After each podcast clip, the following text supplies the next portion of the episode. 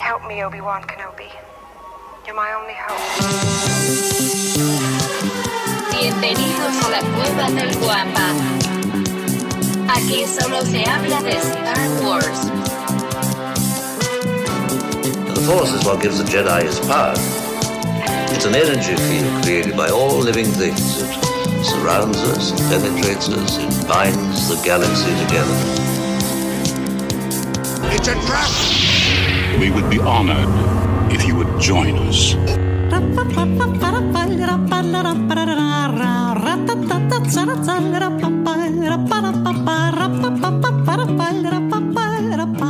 ¿Qué tal, mis queridos guampas? Bienvenidos al episodio 240. 240 episodios ya del podcast Hablando de Star Wars, traído para ustedes por la cueva del guampa.com, el santuario para todos los coleccionistas y fanáticos de Star Wars.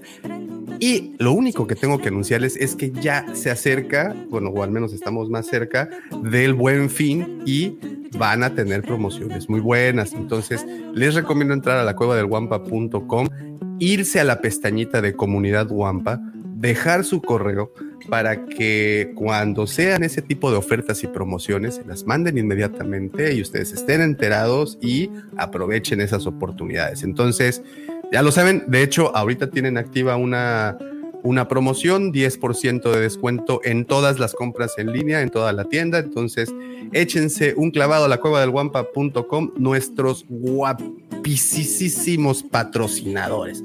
Bueno, y si nos estás escuchando en la versión audio, recuerda que nos reunimos en vivo y en directo todos los sábados en punto de las 6:15 de la mañana, hora Ciudad de México. Por cierto, nos reunimos en nuestro canal de YouTube, La Cueva del Guampa, Guampa con G de Guerra de las Galaxias.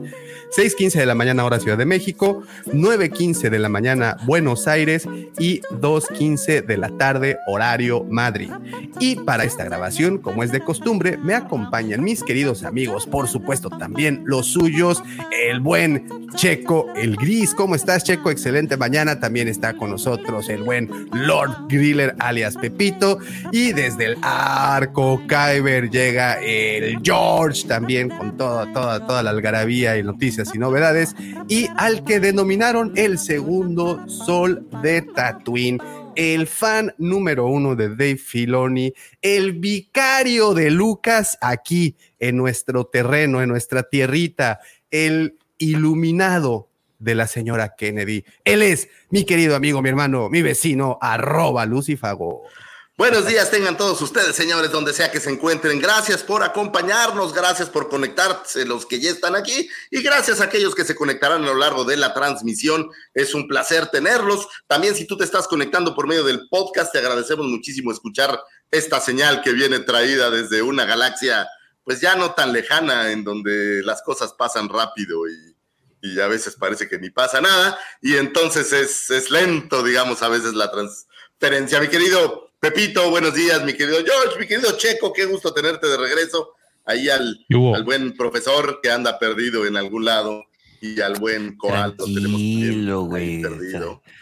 Tomando el corte de Azoka, güey, está en un purgil, güey, así. Estoy como calientito, pero por eso voy a dejarlo ir. Joven Daumático, buenos días. Espero que te encuentres perfectamente bien esta mañana. Eh, guapo sí, eso sí. Digo, guapo sí te ves en la mañana eh, desde que amaneciste y me volteaste a ver, dije, ay, pinche Dao. Pero buenos días, tengan todos ustedes. ¿Cómo están, muchachos?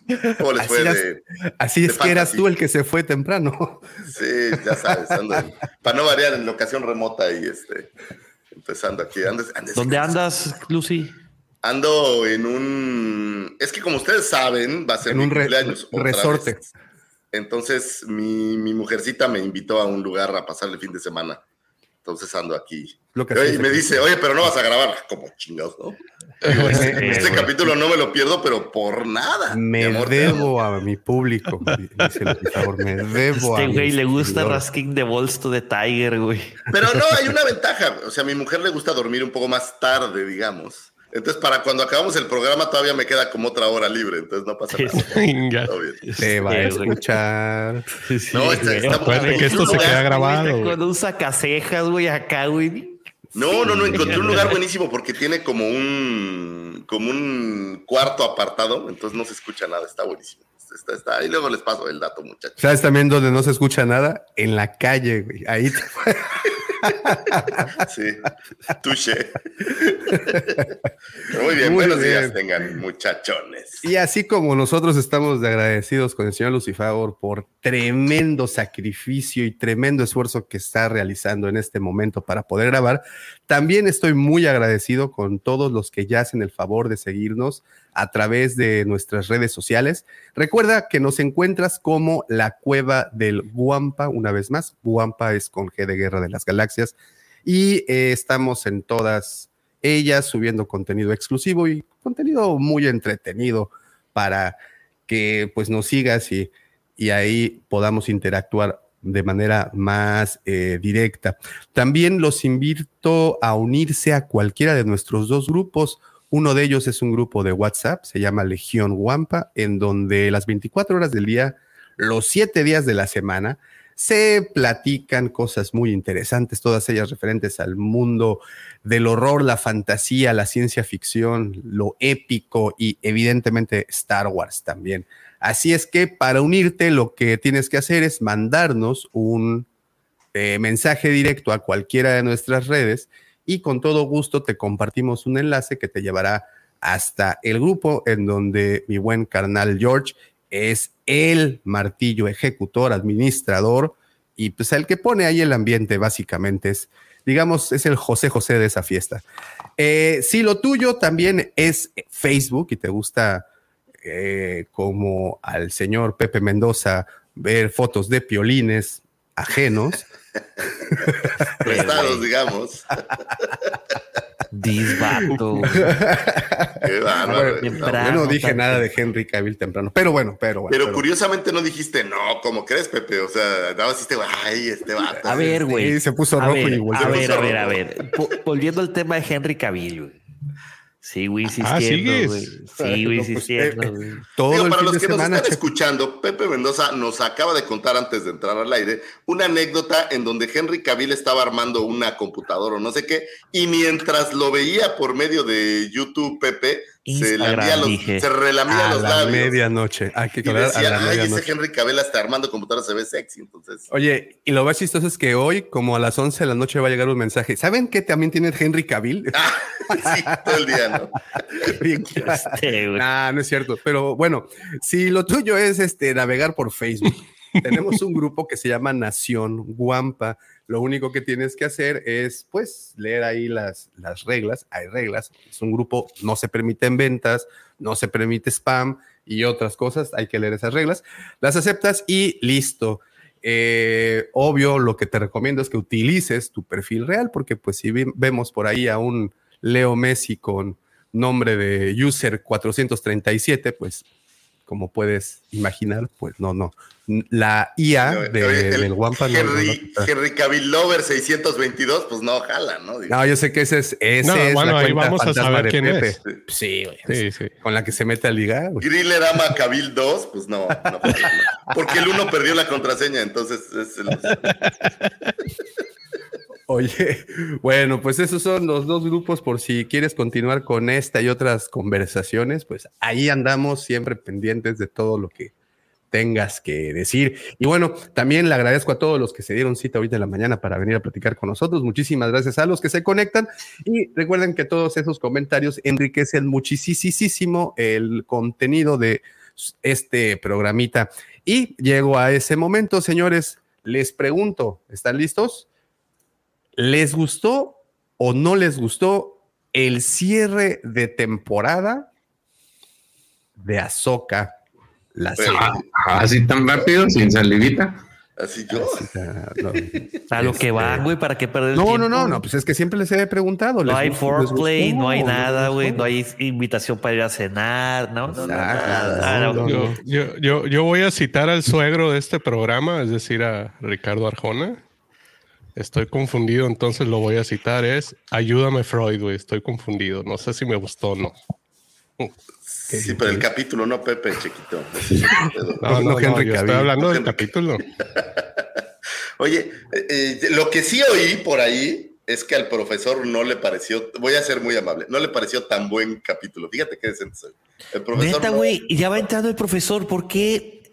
Si no te la comes, no la repartas, güey. No, bueno, pues espérate, espérate. De, oye, la gente que no tenemos aquí presente. de ser una voz para los que no están aquí presentes, ¿no? Bueno, ¿quieres que te diga dramático nada más si me gustó o te comento algo? Sí, no, no, no, más así, sin contexto.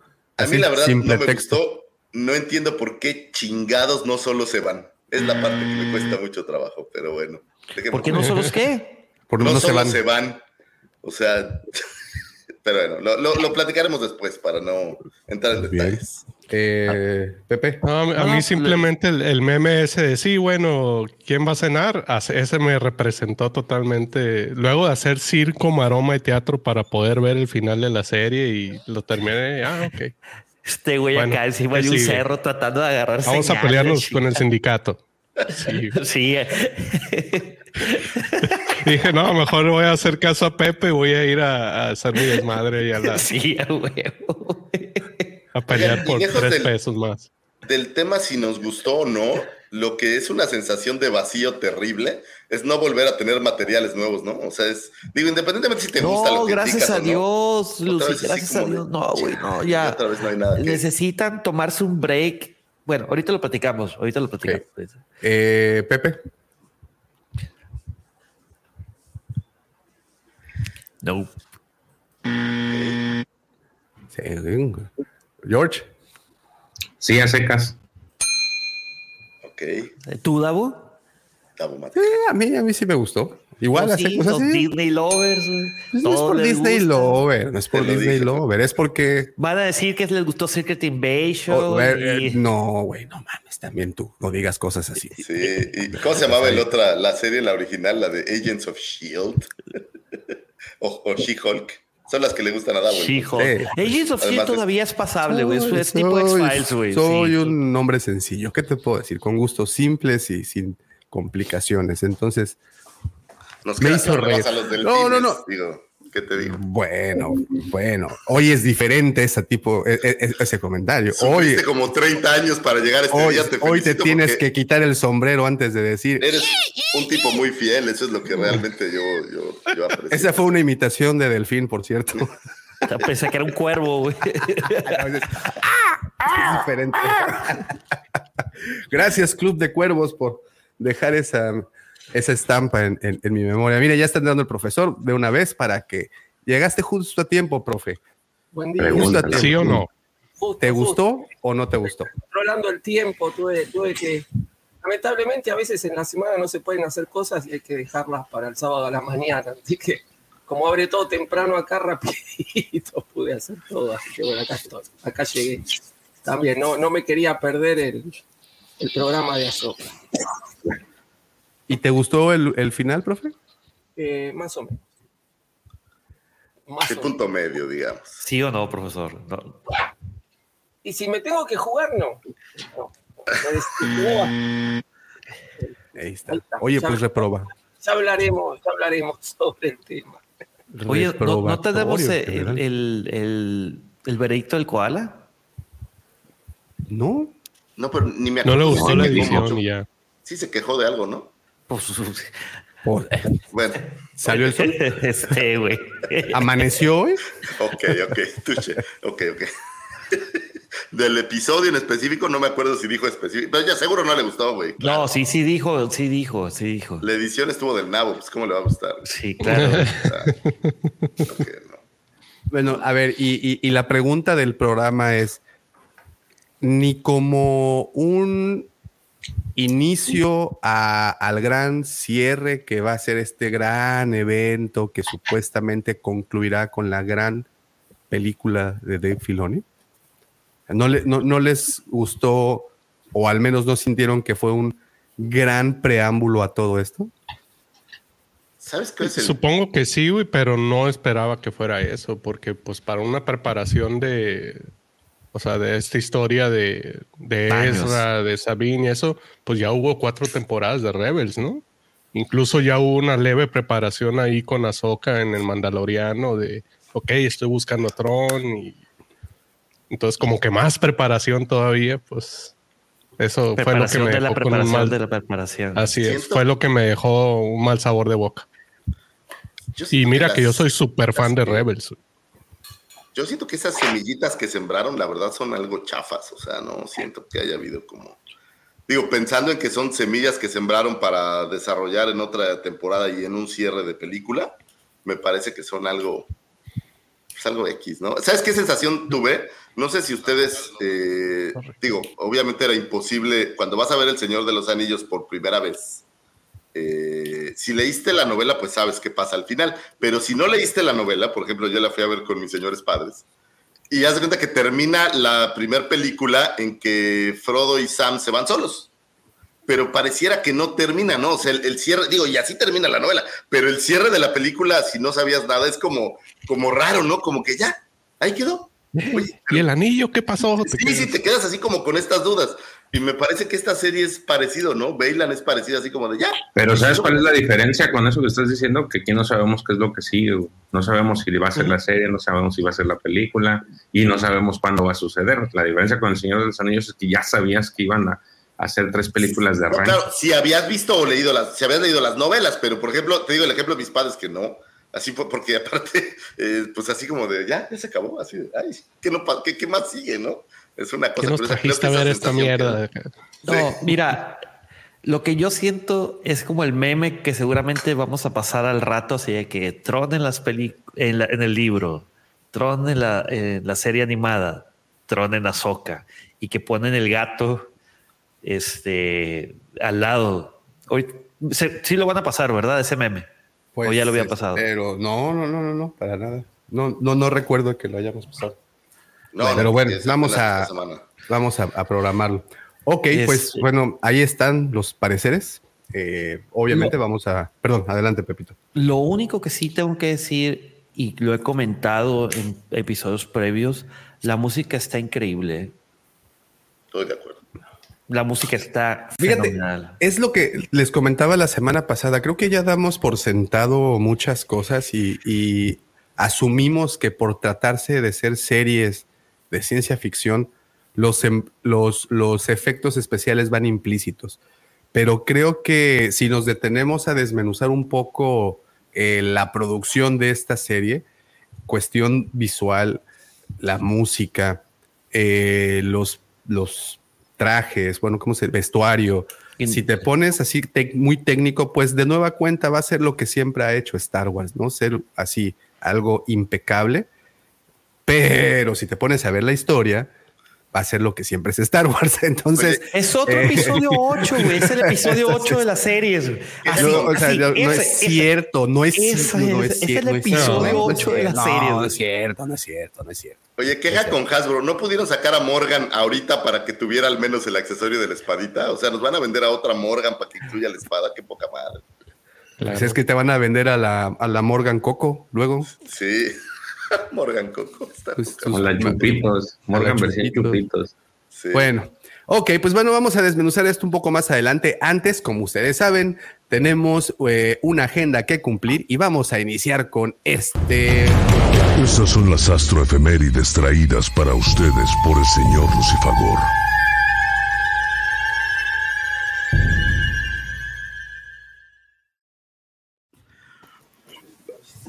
Oye, ya, ya, ya no está disponible el efecto de Optimus Prime y ¿Cómo crees? afortunadamente lo pudimos piratear antes de que se. Joven Daumático, qué gusto que te hayas pirateado algo antes de que, de que saliera del aire, digamos. Muchas gracias, señores, gracias. Estaremos hablando de algunos sucesos que tuvieron su tiempo, su momento de un 9 a un 15 de octubre.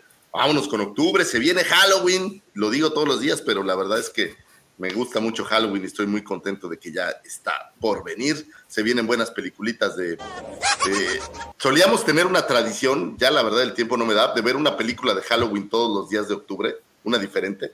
Y no me refiero a las de Halloween, sino una diferente de terror. Y este, era una gran tradición. Lástima que ahora el tiempo no da. Y, y con los hijos, pues por- es difícil chutarte. ¿Y qué, qué vas a ver, güey? La monja 2, güey. Ah, está buenísima, ¿no? Hay, hay No, varias, hay varias Oye, Salió So ay. 10. No, espera, espera. La, La nueva del exorcista. esa, La nueva del la nueva del exorcista. La ¿Esa sí vale la pena? Porque Sí. vi la de la monja 2 y está bien, es un churro, güey. No, bueno, pero, pero Yo fui a ver a la monja, pero a la feria. La monja es el extracto de, de estas, eh, digamos que el universo de los Warren y todas esas, ¿no? Es como, como todas esas que son de la misma casa. Esa, esa, esa todavía funciona, güey. Pero la monja Ah, sí está buena, sí está buena. está bien chafa, güey. No, güey. Pero bueno, pueden ver los Monsters que se las estaba platicando hace rato. Rob Zombie se aventó una especie de precuela de la serie esa en blanco y negro de los Monsters, que era una serie divertida en donde estaba casado una versión de una vampiresa con una versión de un Frankenstein. ¿Está en el, en el cine? Está en HBO. ya es vieja. Pero Oh, está bien ok, ok. chida, güey. La neta me he divertido mucho. Es, es cómica, digo, y a diferencia de lo que normalmente hace Rob Zombie, es una cosa más bien chusca, pero con ese humor muy, muy, muy, muy negro de ellos. Entonces está, está bastante coqueta. Eh, Esa te la recomiendo. No es terror, terror, pero tiene unos, unos tintes muy divertidos. Algo parecido a eh, esa serie de Renfield, ¿la vieron? También está Sí. muy chistosa. La neta. Me- ¿La película? Me hizo reír bastante. ¿Sí sabes cuál o no? Sí, la, pero no es serie, es película, ¿no? No, no, la película de Renfield, sí, sí, sí. También los Monsters es película. Entonces ahí están Sí, todas con eh, recomendaciones Nicolas para. Cage y este No Holt. sé cómo ¿no? se llama el chavillo, pero es, el que hacía en, en los X-Men la versión nueva de, de Cíclope, tal vez. Creo que sí, no sé. Sí, Bueno. Holt. Es bestia.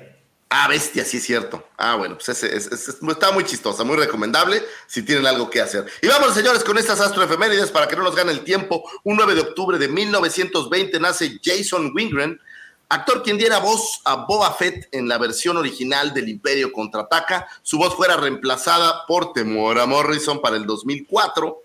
Eh, como saben, este gusto por Lucas de mejorar las cosas, eh, desapareció su voz y dejó la de eh, el señor Temora Morrison. Eh, tuvieron papel en una de las primeras adaptaciones del Capitán América. No sé si recuerdan esta versión horrenda del Capitán América que lanzaba un disco así medio chafa y demás. Pues él aparecería por ahí en 1979, así como eh, pequeños papeles en televisión en emblemáticos programas como Hospital General, Los Intocables, La Dimensión Desconocida, Viaje al Fondo del Mar, Espías con Espuelas. Espías con Espuelas era una belleza, muchachos. Tengo un recuerdo muy lindo de mi querido papacito, que no sé qué día específicamente salía Espías con Espuela, pero nos sentábamos a ver Espías con Espuelas y después seguía otra serie que se llamaba Combate, que era en blanco y negro. Entonces es un recuerdo cariñoso. Papacito, te mando por ahí un beso a mi tapa, que quién sabe dónde ande. Eh, algunas otras, los agentes Cipoll, Viaje a las Estrellas, Misión Imposible, eh, Bonanza, Kung Fu, eh, Barnaby Jones, El Hombre Nuclear, Koyak, o sea, prácticamente tuvo pequeñas apariciones en todos los programas que estuvieron por ahí de los 70, eh, entre 70 y 80, como que de mucha, eh, pues de mu- muy populares, digamos. Ahí Jason Winger tuvo muchísimos papeles menores. En este caso, bueno, pues simplemente diera la voz en esas tres o cuatro frases que le vemos a Boba Fett. Eh, is not, como decía, no, no me sirve muerto de nada, una cosa así. Not to me dead. It's not good to me dead. Algo así. Y pues creo que a lo mejor otra frase, ¿no? No tiene mucho más que decir el señor Boba Fett. Sin embargo, esto es parte de la construcción de un personaje que tuvo, digamos que muchos, muchos génesis, muchos padres. Un abrazo donde sea que se encuentre el señor Jason Wingren. Un 9 de octubre de 1936 nace Brian Blessed, actor británico quien prestara su voz para eh, dar vida al líder Gungan, Boss Nass, en The Phantom Menace y en el videojuego de Lego Star Wars en The Skywalker Saga. Como actor de doblaje ha participado en series animadas como Peppa Pig. Por ahí, si ustedes se acuerdan del abuelo conejo. ¿Tú sabes quién es el abuelo conejo daumático? Y ¿De no me refiero Pig? a Doña Por Carmen. sus supuesto, claro que sí. El abuelo conejo de Peppa Pig, bueno, pues lo hace él. Por ahí aparece también en Troll Hunters de Guillermo del Toro y en Gumball. Entre sus papeles como actor de cine, eh, apareció en una cinta llamada Los la, Troyanas. Protagonizó por ahí, eh, bueno, eh, fue protagonizada por Catherine Hepburn. Y también por ahí aparece, ¿se acuerdan? En Flash Gordon, el príncipe Bultan. En este que era este príncipe alado, digamos, bastante panzonzón. Ahí aparecería también eh, un papel, pues, pues coquetón. Flash Gordon tiene, tiene, es, es de culto y supongo que es de culto, pero pues tiene sus cosas, no tan. Claro, No tan- hasta la- la- el soundtrack. Por Queen. Ah, bueno, con Queen está bueno, ¿no? Sí, sí, está interesante. Eh, también por ahí aparecería en Enrique V, eh, mucho ruido y pocas nueces, Hamlet, como gustes, y el Conclave, la última del 2006. Pues interesante personaje que le dieron un pedacito ahí con voz das. No estoy seguro si él hacía también o nada más las, las frases. Eh, tú, tú, así le haces a veces, ¿no, voz Es, es una técnica especial, Lucifer, patentada. has, practicado mucho. La conocen como el buches. ¿Es así en las canoas? Preguntas por ella. El buches, oye, con, con un este, mezcalazo o con, un, no, un pulcazo. No, no, no, no, no, solo funciona con Tonayan. Eso me lo comenzó Pepe. Pepe nos podría contar un poco más eh, al respecto. Y bueno, pues feliz cumpleaños al señor Brian Blessed, donde sea que se encuentre, este, no hay como mucho más que decir al respecto. Un 10 de octubre de 1966 nace Bailing, actriz quien interpretaría a la senadora Vanna Bremu para la revancha de los Sith. Cuenta la leyenda que sus escenas fueran desaparecidas, ya que tiempo después de haberlas interpretado aparecería en una revista para caballeros de forma muy sugestiva. Y para que vean que no solo Disney era el que, el que era medio puritano, voy a decir, y no permite que los actores hagan cosas así que no están de acuerdo, pues desde entonces George Lucas dijo, no, maestro, o sea, sí estás bien buena, pero no puedo hacer eso. No puedes salir así en, en Playboy. Y fue baneada sus escenas, que la verdad eran un par de escenas nada, nada del otro mundo, pero sí estaba guapa, ¿no? Mira ¿Cuántas más Lucas? Eh, sería la segunda, ¿no? Que sacan por ese motivo. ¿Quién fue la primera? Pues está Cami, la, amiga de Luke y de. Ah, también por salir, es cierto, ¿ah? En, sí, salió. Pero, eh, bueno, se me hace más atractiva Cami. Sí, no, bueno, ella es eh, ethnicity, dijera el buen Vargas. Le mando un abrazo donde quiera que esté Bumper. Sí. Este, no sé qué significa eso, la verdad, no he estado en eso. Pero bueno, ella aparece en Sharknado 5, Global ah, Swarming. salió el peine. digo, que es una obra maestra del cine, señores. Si ustedes no han visto Sharknado 5, tache, porque ya viene la 6 y, creo que están fuera de, onda. Entonces, yo les recomendaría chutarse Sharknado 5. Y también, eh, no, fíjate, mi querido Gabriel, no tenemos el link de esas fotos. Creo que sería una labor para alguien como Pepe Mendoza y Lord Griller conseguir ese material solo para saber si eran tan sugestivas como uno pensaba o no. Si las buscas ahí, a lo mejor están, ¿no, Davo Matico? Sí, sí, yo creo que para un hacker como el señor Mendoza es pan comido. Sí. Pan de muerto comido. Una cosa así. Y curiosamente también aparecería en la, pues no sé si la razón decirle polémica sea la palabra correcta, pero en la cinta El Cuervo, en donde fallecería eh, Brandon Lee, el hijo de Bruce Lee, curiosamente aparecería ahí con un papel, eh, pues, eh, de una chava llamada Maika, la neta no me acuerdo de la película mucho, no recuerdo si era la novia tal vez o algo, asumo que por ahí pudiera haber tenido un buen papel. Fuera de eso, pues más bien es como una especie de modelo y, y aparece en revistas de esas que te gustan de caballeros, Davo, donde ves así las, el póster de esas que almidonas ahí en tu, abajo de tu colchón, de esas. Sí, sí, sí, las que tengo ahí en mi cochera. Revistas. Eh, ¿Sería una buena versión de Ula la Twi'lek para un remake automático? ¿Cómo es? Sí, trae, ¿no? Te repito, yo creo que cito de nuevo aquí al señor Bomber Ethnicity. No, yo creo que no trae con qué, Lucifer. ¿Tú crees que no? Sí. No, pues o sea, no, me refiero a que. No, es que me refiero a que. No estás viendo sus sentimientos, güey. Estás solo viendo la parte exterior. Es que yo no creo que rellene también el traje de esclava como lo hacía este, nuestra querida Ula. Sí, tío. Que, mira, que, mira que también lo rellenaba, que la trajeron de vuelta, a pesar de haber transcurrido década y fracción de años, y la señora que no recuerdo su nombre, que es muy activa. Femi Taylor. Femi Taylor, ¿verdad? Sí, estuvo en este. Monterrey este año. Ah, mira. Y, bueno, ahí está. ¿La conociste en persona, Checo? Sí, por ahí tengo un. Bueno, yo no, mi, hijo tiene una foto con ella. Ah, oye, y, todavía está. esa era mi siguiente pregunta. digamos que sales una noche de copas locas. Dices, hey, sí, aviento ese trompo a la uña. Claro, güey, pues es que imagínate. Sí, y solo sí se viste buena, de Buena genética. Oye, pero de, siempre podrías decir, oye, ella salió en Star Wars, o sea, Sus escenas no aparecieron en video, pero estuvo ahí. Eso debe de valer doble, ¿no? bueno, pues feliz cumpleaños a Baylink. Por favor, Pepe, si encuentras las fotos, te lo agradeceríamos. Sería un material que Gabref y todos los demás apreciaríamos de gran, de gran manera. Eh, un 10 de octubre de 1967 nace Michael Giacchino, compositor encargado de la banda sonora para Rogue One, siendo el primero, aparte de Williams, en musicalizar una cinta eh, de la saga de Star Wars. Su palmarés de mm, cineástico, digamos, de, cintas, aparece por ahí en Alias, ¿se acuerdan? Eh, la serie esta Alias, que era bastante sí. aparece en Star Trek. la cinta de Up le hizo ganar un Oscar, por cierto. Eh, Jurassic World, entre muchas otras. El primer compositor para videojuegos que ha ganado un premio de la Academia justamente es eh, Michael Giacchino. Por ahí ganaría el premio por Op, pero musicalizaría los videojuegos de la saga de Jurassic Park, Medal of Honor, Call of Duty. Eh, también ha sido encargado de la reedición de la musicalización del de Star Tours de Disney. Este, este ride, este juego en Disney, en donde te llevan en una navecita que vas como escapando como si fueras un refugiado. Te llevaba, güey. ¿Eh? Te llevaba. ¿Ya no existe? No, ya lo cerraron. ¿Cuál? El Star Tours.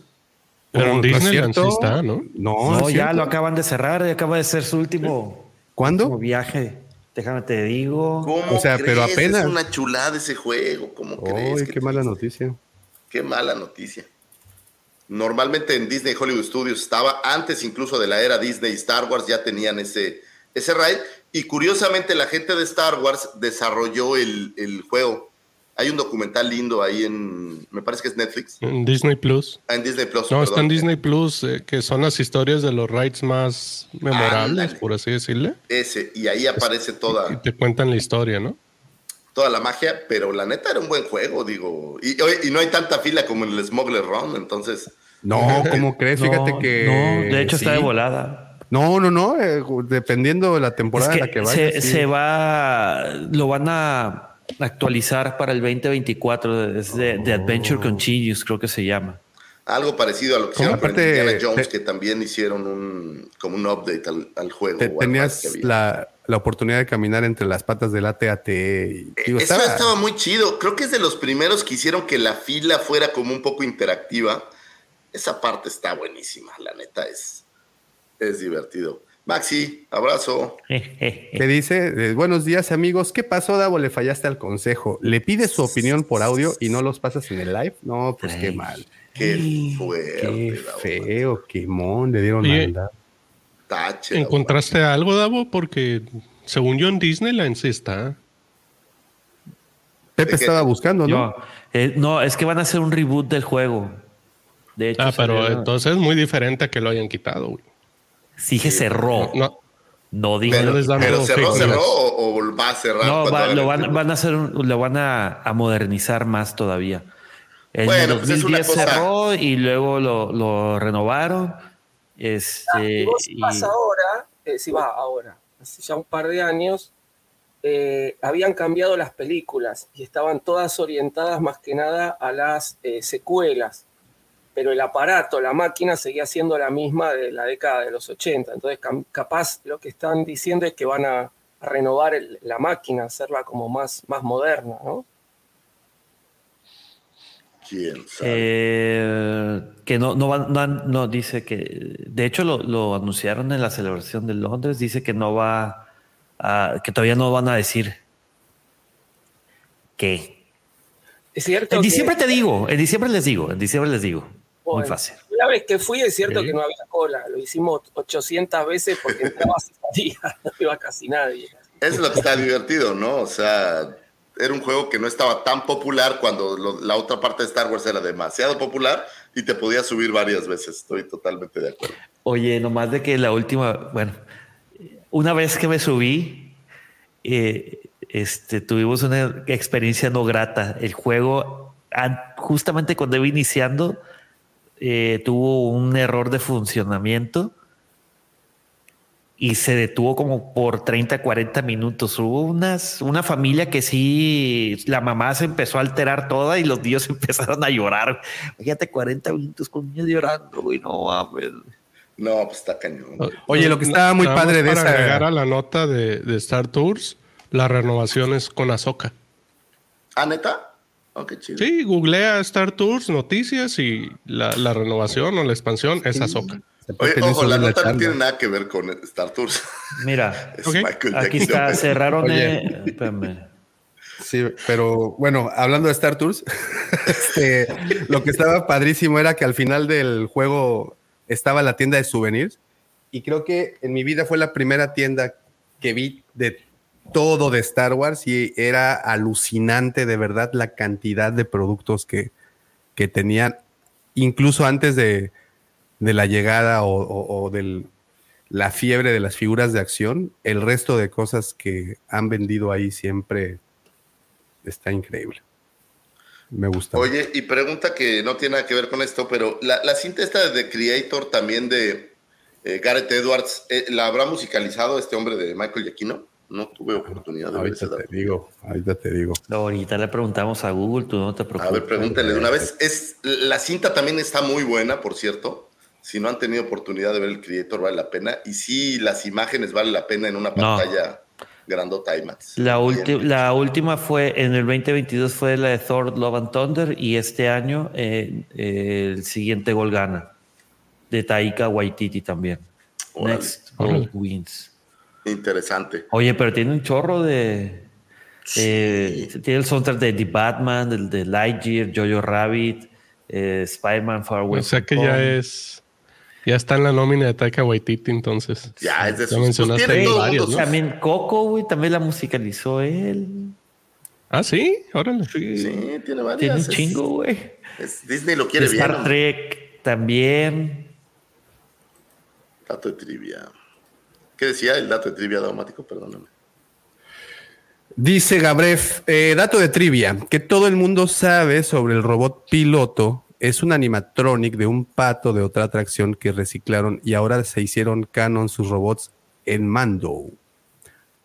¿Cuál es el, el- el- el robot piloto? Es el que ahora está de- Ah, de, claro, DJ, ¿no? sí, sí, Originalmente sí, sí, era sí, DJ, sí, ¿no? sí. Según yo, Sí, pero no me sí, sí, sí, No, que ahorita en, en- ¿cómo se llama? En Galaxy Edge está de DJ y que la voz se la hacía Paul Rubens. Mm, Sí, es ese mismo droide, ¿no? Pues yo creo, no sé. No tengo idea. Ahí sí me, me agarró el buen Gabref en, en supercurva. Bueno, pues feliz cumpleaños al señor Michael Giacchino, donde sea que se encuentre haciendo música. Hablamos de todo menos del vato. ¿no? Oye, todo menos de él, pero bueno, es, no, es un buen compositor. Se agradece la música. Rogue One en general es un productazo y creo que la música no lo desmerece ni por un segundo, no por nada. Eh, fue de los pocos que ha realizado trabajos eh, adicional al señor John Williams. Entonces creo que eso, pues eso habla bien de. Fíjate que, de dato chamba. curioso, él eh, des- eh, sustituyó a Alexandre de Desplat en Rogue One. Es correcto, originalmente iba a ser eh, Alexander, pero después lo, lo movieron. No tengo idea si cuestiones de agenda o cuál habrá sido ahí el, el, el tema, ¿no? Diferencias creativas. Eh, Sí, que esa es una salida bien fácil siempre, ¿no? No, pues diferencias creativas, no teníamos la Sí, es como te- como, como cuando los famosos se divorcian, diferencias irreconciliables. No, pero ahora hay una nueva que dice nos divorciamos desde el amor, ¿no viste? Ese está buenísimo. Ah, te mamaste, güey. Eso dijo la legarreta, por cierto. Mis pelotas, güey. Está buenísimo, es un gran comentario. Ey, lo, lo dijo Legarreta, la misma que dijo que el dólar, pues, no le afecta, ¿no? Que baje, suba, pues ella usa pesos. ¿Cuál es el problema? Pues, Te claro. parece a mi querido Lucy acá de que no. Oye, no, no, no. es- ¿Cuánto es- pagas por el acento del cine? 500 baros, güey, cada una. Ah, Cabrón, ¿a qué cine vas, güey? Pues al único que hay, Davomático, yo te, el otro día te llevé al cine, no estés quejando tú tampoco porque no te veías como sorprendido, ¿eh? No, Te veías no, bastante no, a gusto ahí. Por eso Davo va con Lucy una vez cada año bisiesto, güey. Se la pasa ahorrando para ese magno evento. No, oye, para sacar a Davo de, de la edición está cañón, Davomático, digo, la verdad lo considero hasta un, un logro que te hayas escapado un Sí, poco. que ¿no? vaya salido de la cueva. Eso estuvo, eso estuvo muy bien. Sigamos, señores, con un 10 de octubre. La verdad, voy a decir honestamente, no tengo ni idea, pero el, la- el- la- el año exacto. Pero dile a mi queridísimo Leo, mi querido Eh, George, que le mandamos un gran, gran, gran abrazo por su cumpleaños, que se la pase de poquísima, de poquísima Mira, aquí, aquí tengo, se levantó temprano su hermana para hacerle una y me estaba preguntando, oye, si iban a darle su efemérides. y yo, espérate, y ahorita llegó el 10 y, oye, pero ya llegó el 10 y no le han dicho, y mira, ahí está. Oye, ya ¿le hacemos una guapa señal o qué? Sí, ¿no? Ah, claro. ¿Listo? Una, espérate, dos. Ese tres. Ahí está, otra vez. Un abrazo al joven Leo, le mandamos un abrazo grande. Leo, diviértete mucho, que tu papá te dé muchos dulces y que te pongas muy contento y lo hagas rabiar porque no pares. Ese es lo que te deseo, un bonito cumpleaños. Un nuestros, abrazo, nuestros, nuestros fuegos pirotécnicos, ¿no? Que de- después de oír que no sucede eso en el espacio fue triste, pero está bien. Mándale. Ya no abrazo, mismo. abrazo, mi querido Leo. ¿Qué van a hacer? George, ¿le va a hacer una fiesta o algo? Vamos a ir a, a que se va a juntar con unos amiguitos y van a ir a este, van a ir a brincar. Ah, está bueno. A estos Un jumpster o una madre de esas. Ajá. ¿Cómo, ¿Cómo les gusta saltar en esa madre? Es impresionante. Está bien, verdad. güey.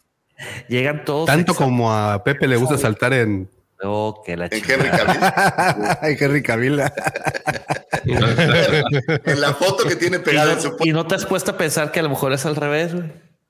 que- No, no sé. güey, pues, Cualquiera de las dos está horrible, Pepe. Sí, no, no hay ni a cuál irle. Ay, No hay a cuál irle, pero bueno. Abrazote a mi querido Leo, le mandamos un abrazo grande. Que se la pasen de pelísimo, George. Dale un beso de nuestra parte. Aquí Claro sí. recordamos. Un, ah, voy a mandar otra felicitación. Un 11 de octubre del 76 nace mi carnalito, el Matas. Le mandamos un abrazo grande. Carnalito que todas las, todas las mañanas nos ve y, y trata de no ser muy disruptivo. Entonces le mandamos un abrazo, abrazo grandote, carnal. Donde sea que andes, échate unas frías y la semana que entra nos echamos unos traguitos, hermanito. Eh, abrazo. Oye, Dime, ma- ma- mandé otra astroefeméride de emergencia en el grupo, a ver si hay chance de ponerla. a ver, déjame ver. Cuando llegues al 13 de octubre. A ver. Nah, a lo mejor es una que ya tengo. Nah, pues ya la tengo. Pepe. Ah, ¿sí la tenías? Claro, ay, chico, ay, chico. Y- Así dice mi hija. Y habías Ay, preparado, papá. oye, pero con esa foto. No, bueno, con esa foto no. Esa hay que dársela Ah, a bueno, Mati. pues. Este, güey. Ya, ya- ya la teníamos ahí preparada, pero bueno, todo, todo en orden. Sigamos, señores, porque nos queda mucho camino. La verdad es que esta semana no hay tanto, entonces estoy tratando de estirar eh, las cosas que sucedieron. Me voy a ir a un 11 de septiembre de todos los de septiembre.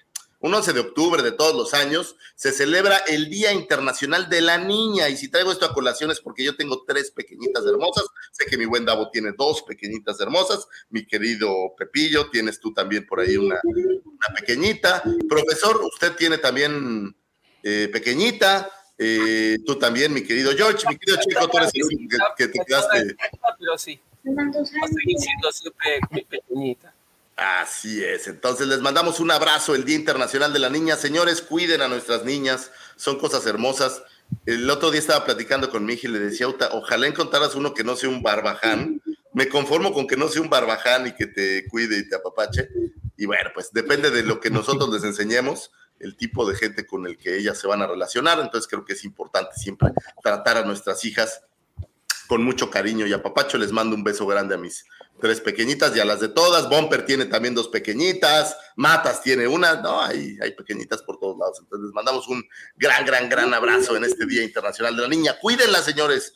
Cuiden a las nenas que son parte de nuestro futuro, obviamente los hijos también, pero, pero bueno, en esta ocasión les mandamos un beso a todas las niñas pequeñas hermosas que andan por ahí. Un 11 de octubre de 2016 se publica la novela Ahsoka, novela escrita por A.K. Johnson y publicada por Disney Publishing Worldwide.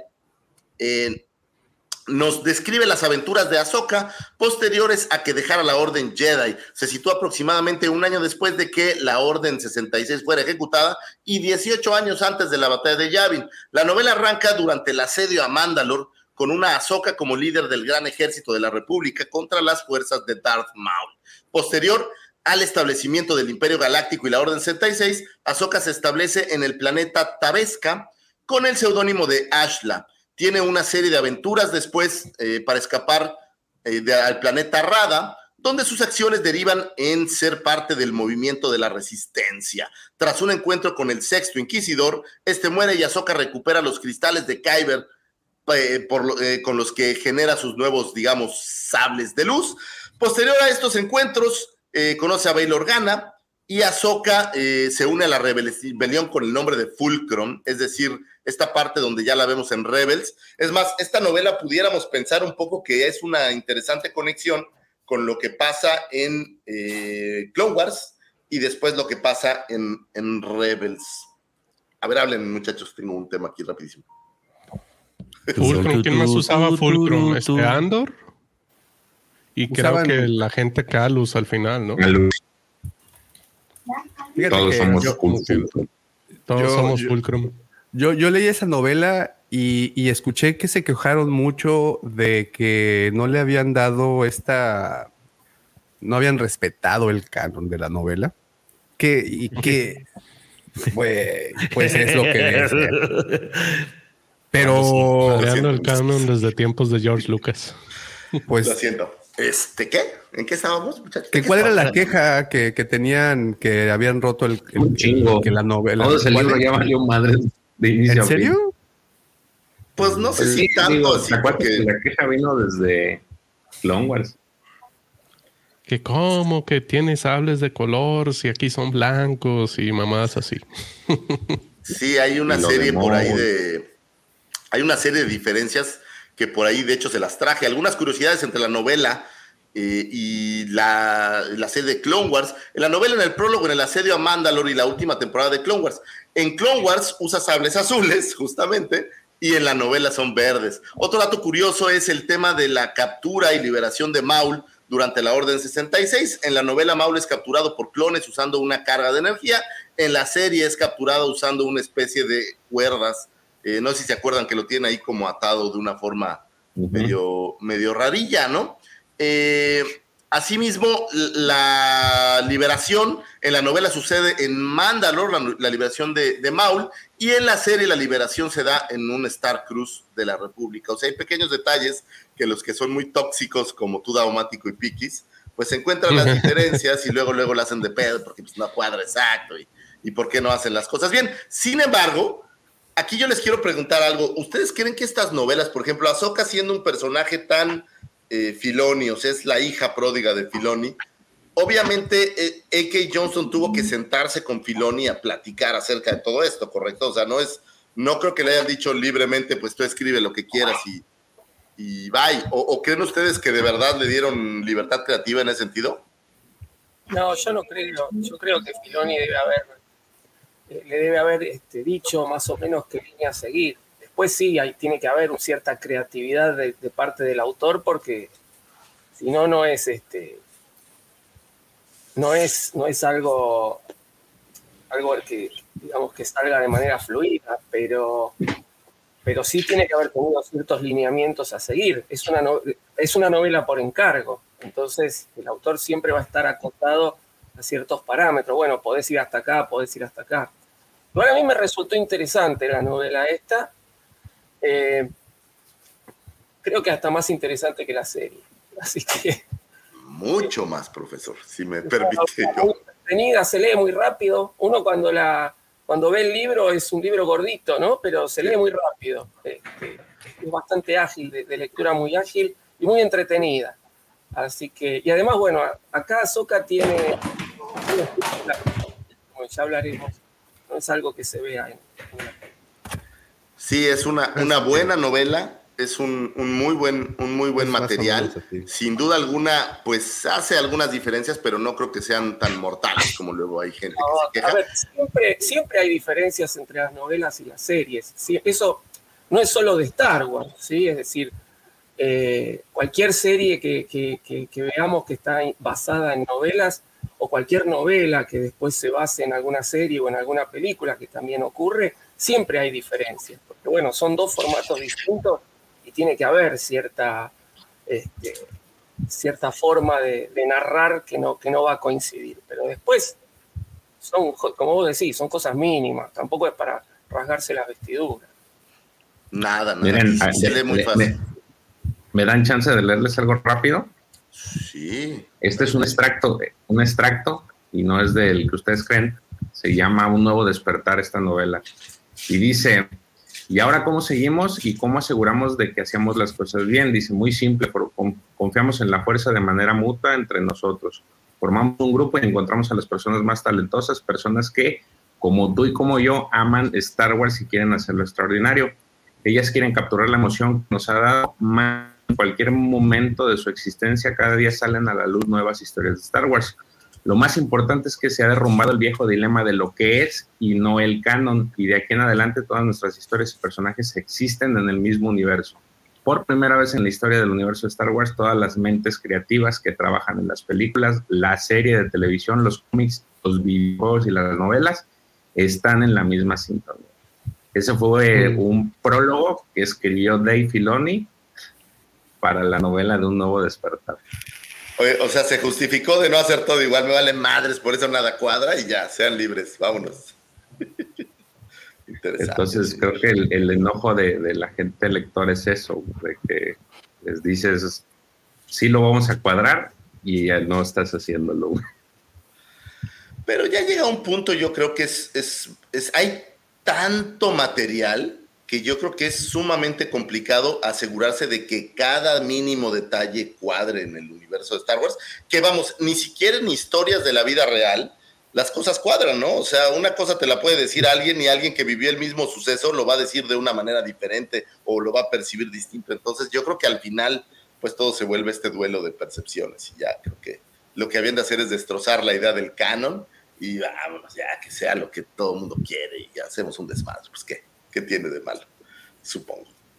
Pues recomendación, señores. Azoka está, échenle una leidita, está buena, está divertida, está divertida y eso es lo que creo que vale toda la pena. No es una novela eh, pues aburrida, ¿no? O sea, realmente tiene, tiene magia, tiene aventura, tiene esta historia eh, como un poco de reflexión de, todo lo que vive Azoka después, eh, lo que pasó con el maestro, el no tener sables y este tipo de cosas y cómo sale adelante. Entonces, la neta, creo que es una buena novela, muy, muy, muy recomendable. Ahí si tienen un ratito, Oye. échenle una leída. Como dice el profesor con mucha sabiduría, se lee fácil, porque luego hay unas que son bien complicadas.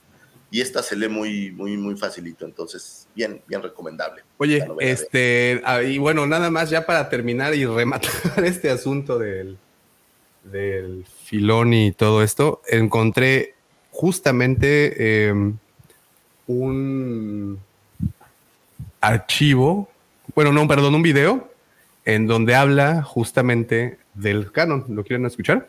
Sí, dale. Sí. ¿Le van a poner? The TV show is the only thing that he considered canon. There's this notion that everything changed and when everything became legends. And I can see why people think that. You know, having worked with George, I can tell you that it was always very clear, and he made it very clear, that the films and the TV shows were the only thing that he considered canon. That was it. Mm-hmm. So everything else was a world of fun ideas, exciting characters, great possibilities. But the EU was created to explore all those things. And I know and I fully respect people's opinion about it that some of the material said the next canon part of it. Mm-hmm, okay. But like from the filmmaking world that I was brought into, the TV series, the films were it. Mm-hmm. They were set in stone. So it was not a big change for me when everyone was saying it's everything's legend status now. I'm like, yeah, that's what I've always understood. It's all legend status. And I've always leaned towards the if we're going to create something, we should check and see if it existed already to the fans because it has way more value if we bring that in. And right. it's like, why would I just replace it with something new? Interesante, me vale madres todo lo demás. No lo sé, Rick, suena falso. no, no, pero eso es cierto. George Lucas lo dijo siempre. Más de una vez le preguntaron cuando todavía no estaba Filoni. Él dijo: Lo único que vale es lo audiovisual.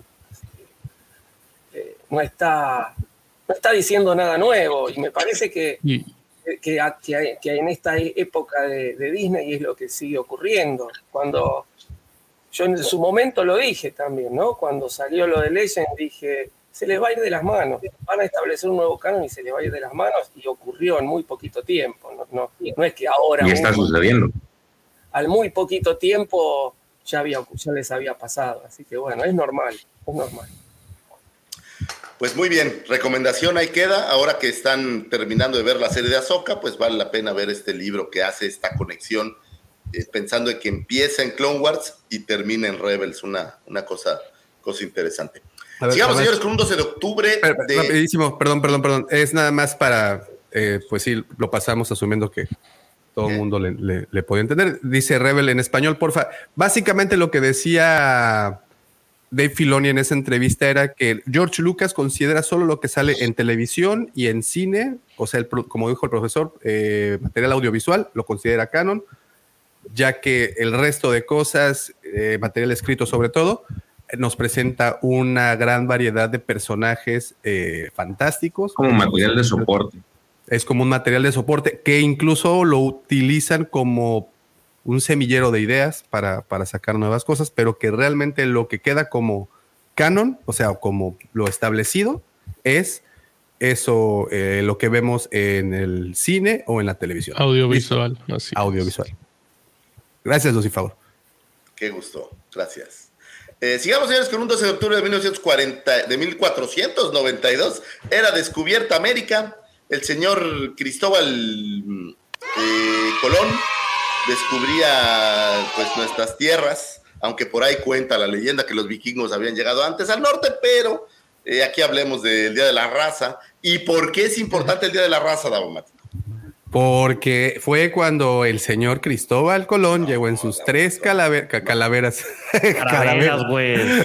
llegó. En sus, en, sus, en sus, vespas, carabelas. En sus vespas, sus carabelas. este eh, no, no sé, señor Lucifer.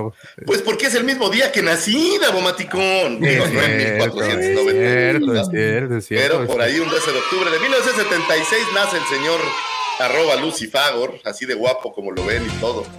Cuando todavía era bonito de bebecito, pues nací en ese día. Entonces, es mi cumpleaños. Y me van a decir, güey, esa efeméride la diste hace un par de semanas.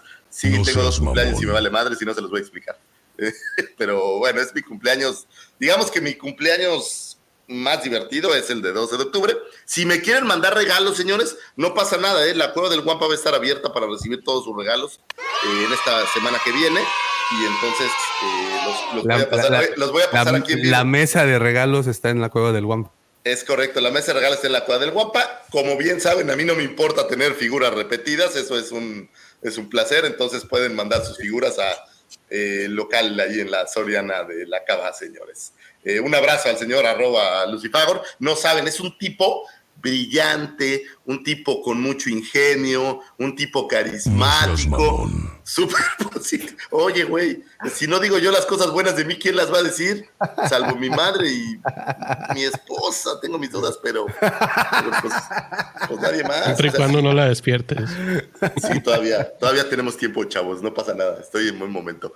Este, feliz cumpleaños a mí y vámonos a lo que sigue, señores. Un eh, profesor, este es una efeméride que busqué para usted. Un 12 de octubre de 1974 nace el señor Pablo Hidalgo, autor de materiales que van desde recursos para juego de rol eh, con West End Games hasta contenido de StarWars.com, donde utiliza el seudónimo de Pavawan también es miembro fundador del sitio web Star Wars Fanboy Association. Actualmente es gerente de contenidos de Internet para Lucas Online, lo que sea que eso signifique. Y también trabaja como artista y escritor de cómics, publicando en la sección web strips de StarWars.com. Creador de la primera base de datos a gran escala de Star Wars, subida en Internet en 1997 con el nombre de Star Wars Index. Junto con Steven Swanson desarrollaron la Star Wars Enciclopedia en el año 2000 es contratado por Swanset para crear el sitio de internet StarWars.com y tras la adquisición de Lucas eh, Film eh, por Disney, junto con Katy Kennedy, crean lo que se le denominó este, Lucasfilm Story Group, encargados de mantener la continuidad del canon. O sea, es decir, todo lo que dijo Filoni, ellos se lo pasaron por el arco del triunfo y dijeron, ni madre, si hay un canon y las cosas deben de ser cuadradas y no se deben de mover eh, un tipo sumamente carismático, un tipo que es sumamente cercano a los fans, ¿verdad, profesor? Y este. Sí, a mí me bloqueó, así que. que bloqueó al profesor, no entiendo por qué alguien bloqueó al profesor. Hizo una bloqueada masiva, no, hizo una bloqueada masiva, bloqueó un montón de gente ahí que hay en la volteada. La verdad que no, nunca intercambié dos palabras con el señor Hidalgo por Twitter ni nada, pero bueno, justamente. Pues un. creo que. Qué carismático es que ni en su casa lo, lo respetaron con su story No, no se lo toparon en la Celebration Mariano, güey. No sabría decir. No, no sabría decir. No, no me acuerdo. Creo que hay una foto por ahí. Yo sé que sí se encontraron con, con Ryan Johnson, sí, pero con, con este muchacho no, Y se encontraron con Timothy Zahn también, pero con Pablo Hidalgo no me ah, acuerdo. ya. Pues la neta, digo, no sé qué tan relevante sea el Story Group. A mí me parece un trabajo, una idea en concepto padre, no tanto como para resguardar el canon, sino para tener en una sola especie de base todo lo que ha sucedido en una galaxia muy lejana. Me parece que la idea está padre porque hay una cantidad impresionante de materiales, ¿no? O sea, sí, efectivamente, el hacerlo cuadrado y, y no permitir que te salgas de las reglas, pues me parece una payasada, pero el tenerlo todo en una base de datos Digo, hay tanto en Star Wars, desde los nombres de los muebles o criaturas. que, no es, fácil. Y al contrario, ¿eh? yo creo que para gente que, que, escribe, debe ser un buen acervo para cuando quieres pensar, oye, quiero escribir sobre un insecto de Datomir, y seguramente ya hay toda una lista de insectos de Datomir que, que alguien puede revisar, lo cual me parece que es, que es maravilloso. Ahora, que lo lleve él o no, bueno, pues esa parte es otra historia y no me, no me metería en camisas de once varas. Yo creo que, que el canon ya está más torcido que nada y ya como canon pues ya no vale la pena perderle mucho tiempo. Sin embargo, me pareció lindo que Filoni haga referencia justo a eso. A la larga me parece que el canon va a tener que desaparecer, me parece que la idea de tener una cosa cuadrada y fija, pues no jala. La prueba es que en Marvel, pues cuál canon, ¿no? O sea, Marvel es un desmadre ya hicieron toda una bola de mezclas y mezcolanzas y por un poquito tiempo les funcionó Creo que para las demás entregas puede ser. Al rato veremos una película de algo que no tiene nada que ver. A lo mejor sí vemos a Mara Jade regresar o a Mary Jade ver a Davomático de regreso, yo qué sé, ¿no? Entonces estas cosas pueden suceder en cualquier momento y yo creo que está bien que alguien lleve el control de esos materiales. Sin embargo, que el señor Pablo Hidalgo no es el más popular entre los fans, a mí me queda claro y esa parte, pues... En la, en la Alta de República le hicieron un, este, un Jedi, se llama Palo y Dala. Sí, Palo y Dala. Qué mal. Qué cosa. Qué cosa. No seas mamón. Sí, ahora sí falta ese no seas. no seas mamón. vamos a dejarlo ahí porque hasta luego hacemos, luego hacemos como que corajes con el señor Pablo Hidalgo. Señores, un 13 de octubre eh, nace el pequeño Checo Junior. Mi querido Chequito, le mandamos un abrazo a tu, a tu mini, tú. Un abrazo a Sergio, le mandamos un, beso donde sea que esté en este momento, donde sea que vaya a festejar, que se la pase coqueto, que chacoten, que te echen relajo, que coman muchos dulces. El cumpleaños es para comer dulces, entonces dejen a los niños en paz y déjenlos comer dulces, que coman un pastel enorme, que se manchen la cara del pastelazo y pues que se la pasen padrísimo, muchachones. No, mándale un beso, mi querido. Tenemos, tenemos programado un concierto, vamos a llevarle un concierto que va a haber acá Va a estar, es un tributo a, Queen, a los Beatles y a David Bowie. Ahorita Mike trae el trip de David Bowie bien cabrón. Entonces va, a estar. va a estar Leonardo de Lozane, el vocalista de La Gusana Ciega y el otro vocalista, no recuerdo quién es, pero es, el plan. Oye, hashtag te admiro muchísimo, Checo, por haber logrado que sean fans de. Checo, nada más para aclarar, ¿Mike es el mayor? Sí. Y Andrés es está junto con y Andrés el del medio es el es el peque, así es. Ok, ok, ok. Pues abrazo eh. grande muchachos, que sigan teniendo muchos cumpleaños, que se la pasen de pelísimos, que se diviertan, ese concierto que se la pasen de poquísimas pulgas y pues dale un abrazote grande mi querido Checo. Y señores, ah, muchas gracias.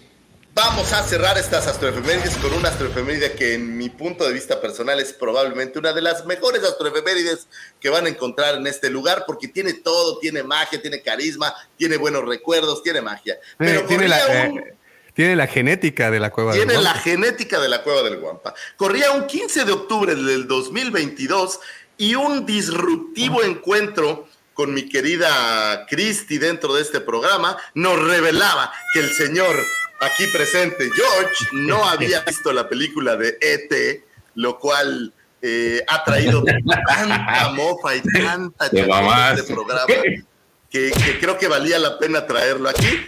Ahora ya se ha redimido, ya ha visto ET, ya vio Titanic también, que ese mismo día. Ah, no mames, Titanic no, Y el señor George es un hombre nuevo, ahora que sí sabe que Yoda aparece en ET, lo cual nos parece maravilloso. George, te quiero felicitar porque a un año de este suceso seguimos haciendo mofa y chacota. Oye, entonces, este es mensaje para el koala, ¿no? O sea, no se nos olvida nada, muchachos, aquí. aquí estamos para recordar las cosas. Lo bueno es que a mí me recuerda por una película. Sí, bueno, es el testeador número uno. Eh, mi querido George, te quiero mandar un abrazo porque es como tu, como tu novatada en este programa y, estamos muy contentos. Es, es, un renacer.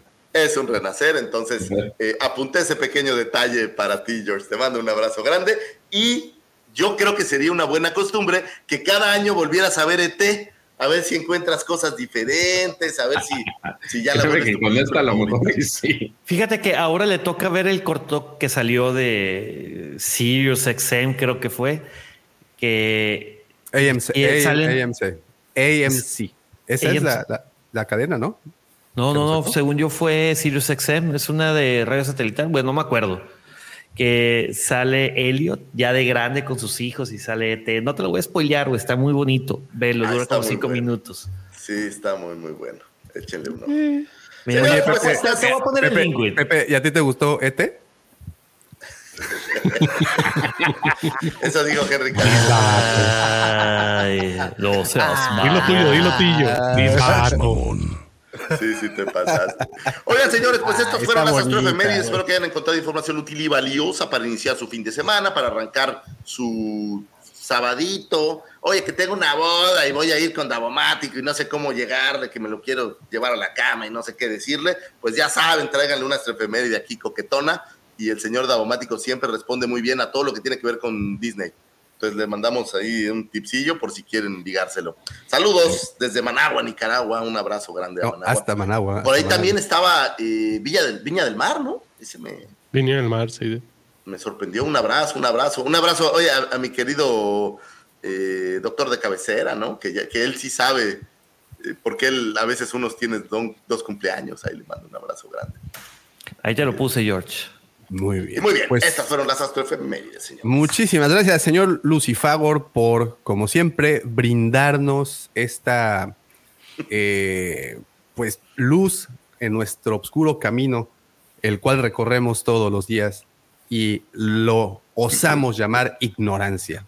Muchísimas gracias. Y pues también quiero agradecerle, como estaba diciendo el señor Lucifagor, a todos los que están conectados y comentando. Mira, es quien decías, Alejandro Patricio, un gran abrazo desde Chile, esta vez desde Viña del Mar, esperando un concierto sinfónico esta noche, solo dedicado a la saga. ¿Qué tal, eh? wow. Wow, wow, wow. Muy bien. Eh, saludos a todos. Mira lo que dice Bikes and Toys. Tengo sentimientos encontrados. Vi el Imperio contraataca de nuevo y luego ver a Soca. Me pregunté cómo terminamos con zombies. Uy, hay hartas respuestas a eso, querido Bikes and Toys. Joao, José, Sarita, yo, este, Lalo, ¿cómo están? Muchas gracias por estar aquí. Gabriel, ya también Raúl, José Tomás, eh, ¿quién más anda por acá? Norte, Amauta, el buen Jerry, Alejo Riobó. Bueno, a todos, muchísimas gracias. Disculpen si no los menciono. Afortunadamente Oye, Alfredito tiene todo un perfil psicológico mío y entonces así cuando lo ve, no, ya no hay nada que hacer, ya déjalo. Se me figura mi querido Alfredito, gracias. Dice el, doctor Alfredito, un abrazo, Doc. No solo es el origen de tus dos cumpleaños, sino de tus talks. Ahora lo sabe.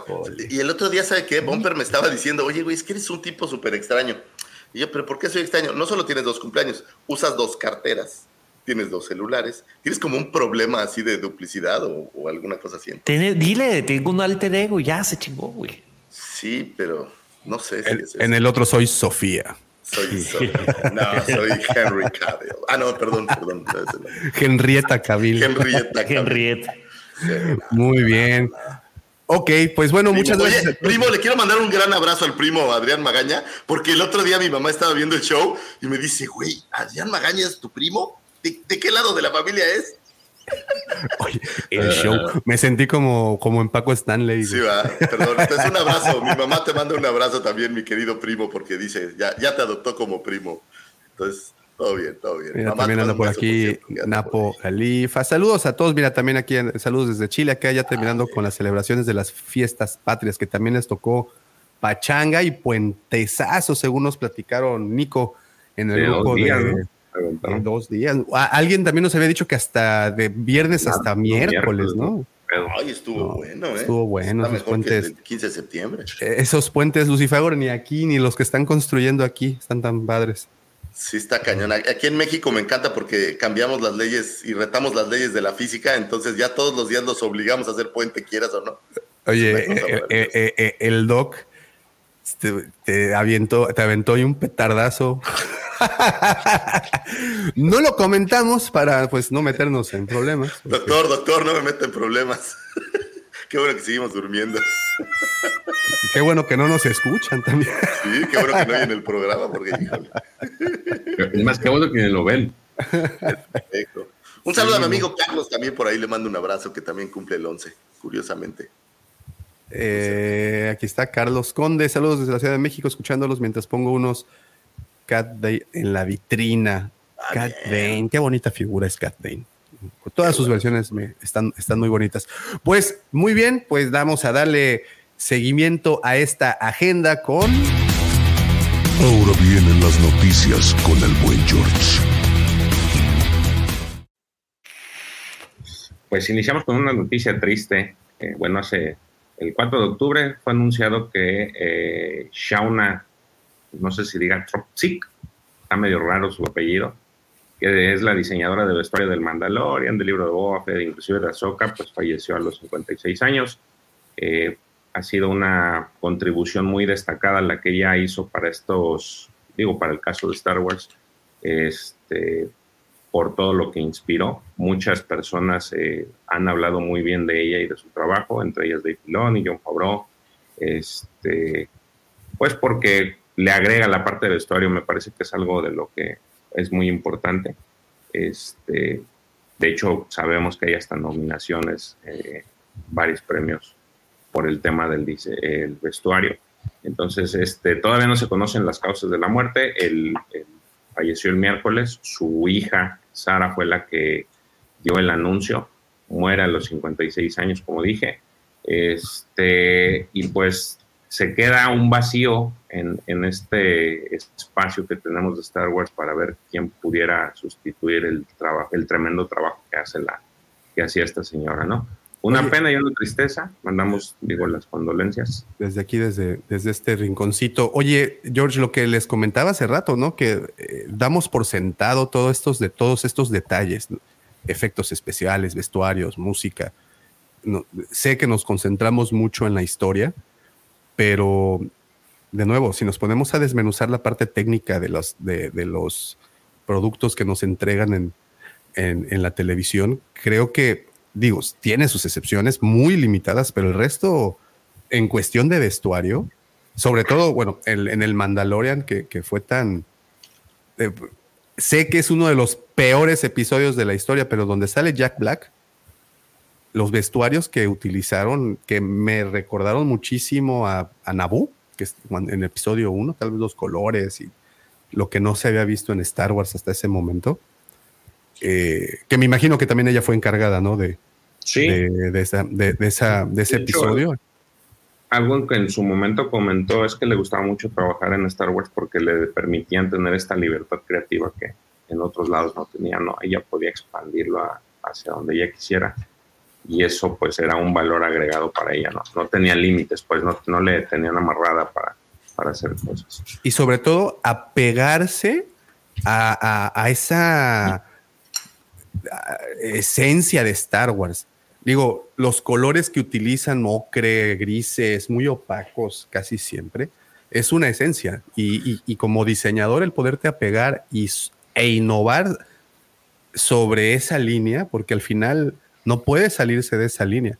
Sin embargo, creo que logró innovar en muchos sentidos.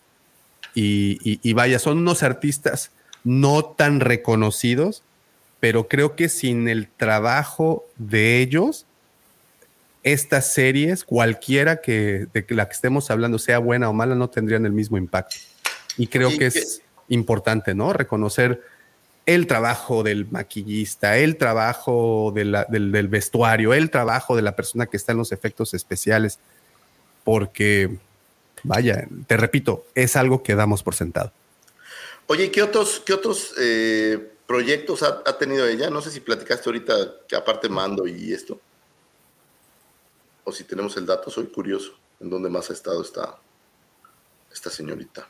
Estuvo en la serie de. Recientemente trabajó para Soca y trabajó para el Mandalorian. Eh, sí vi unas, unas, este, o sea, tiene muchos trabajos, pero la verdad no los puse en la nota porque ni siquiera sé de qué son. son, son, parece que son en series, pero no la, eran tres series las que, las que daban de ejemplo. Pero sí es una persona que ha estado en, este, muy metida en, en la parte de, vestuario en Hollywood. De hecho, ella es... ¿Cuál es su nombre, George? Perdón, ¿cuál es su nombre? Shauna, Shauna Trpsik, es T-R-P-C-I-C. Está medio e raro. R. Ajá. P, C, I, C. P, C, I, C. Ah, sí, está bien raro. Pero bueno, ya la encontré. Ahora recordemos que el diseño de vestuario fue uno de esos que ganó con John Molo eh, un Oscar. Mira, a lo mejor esta te suena la cabaña en el bosque.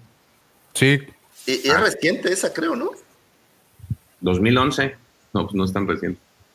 No, el, el 2005 fue antier, güey, entonces...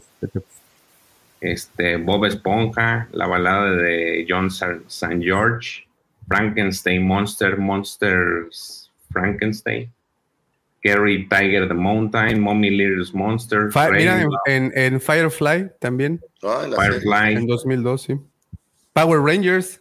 Uh, los Power Rangers, qué la película. Acaba de salir nueva edición de la serie, ¿eh? Entonces ahí se los dejo de tarea. The Deal, Second Chance, Lifeline, The Arrangement, Lost for Love, Las Brujas de East End, Husband, Dragon Age Redemption, Sí, tiene, pero, una, dos, básicamente solo en, Andor no estuvo, pero en el resto de live action de, de Disney. Ahsoka Mandalorian, el libro de Boba Fett.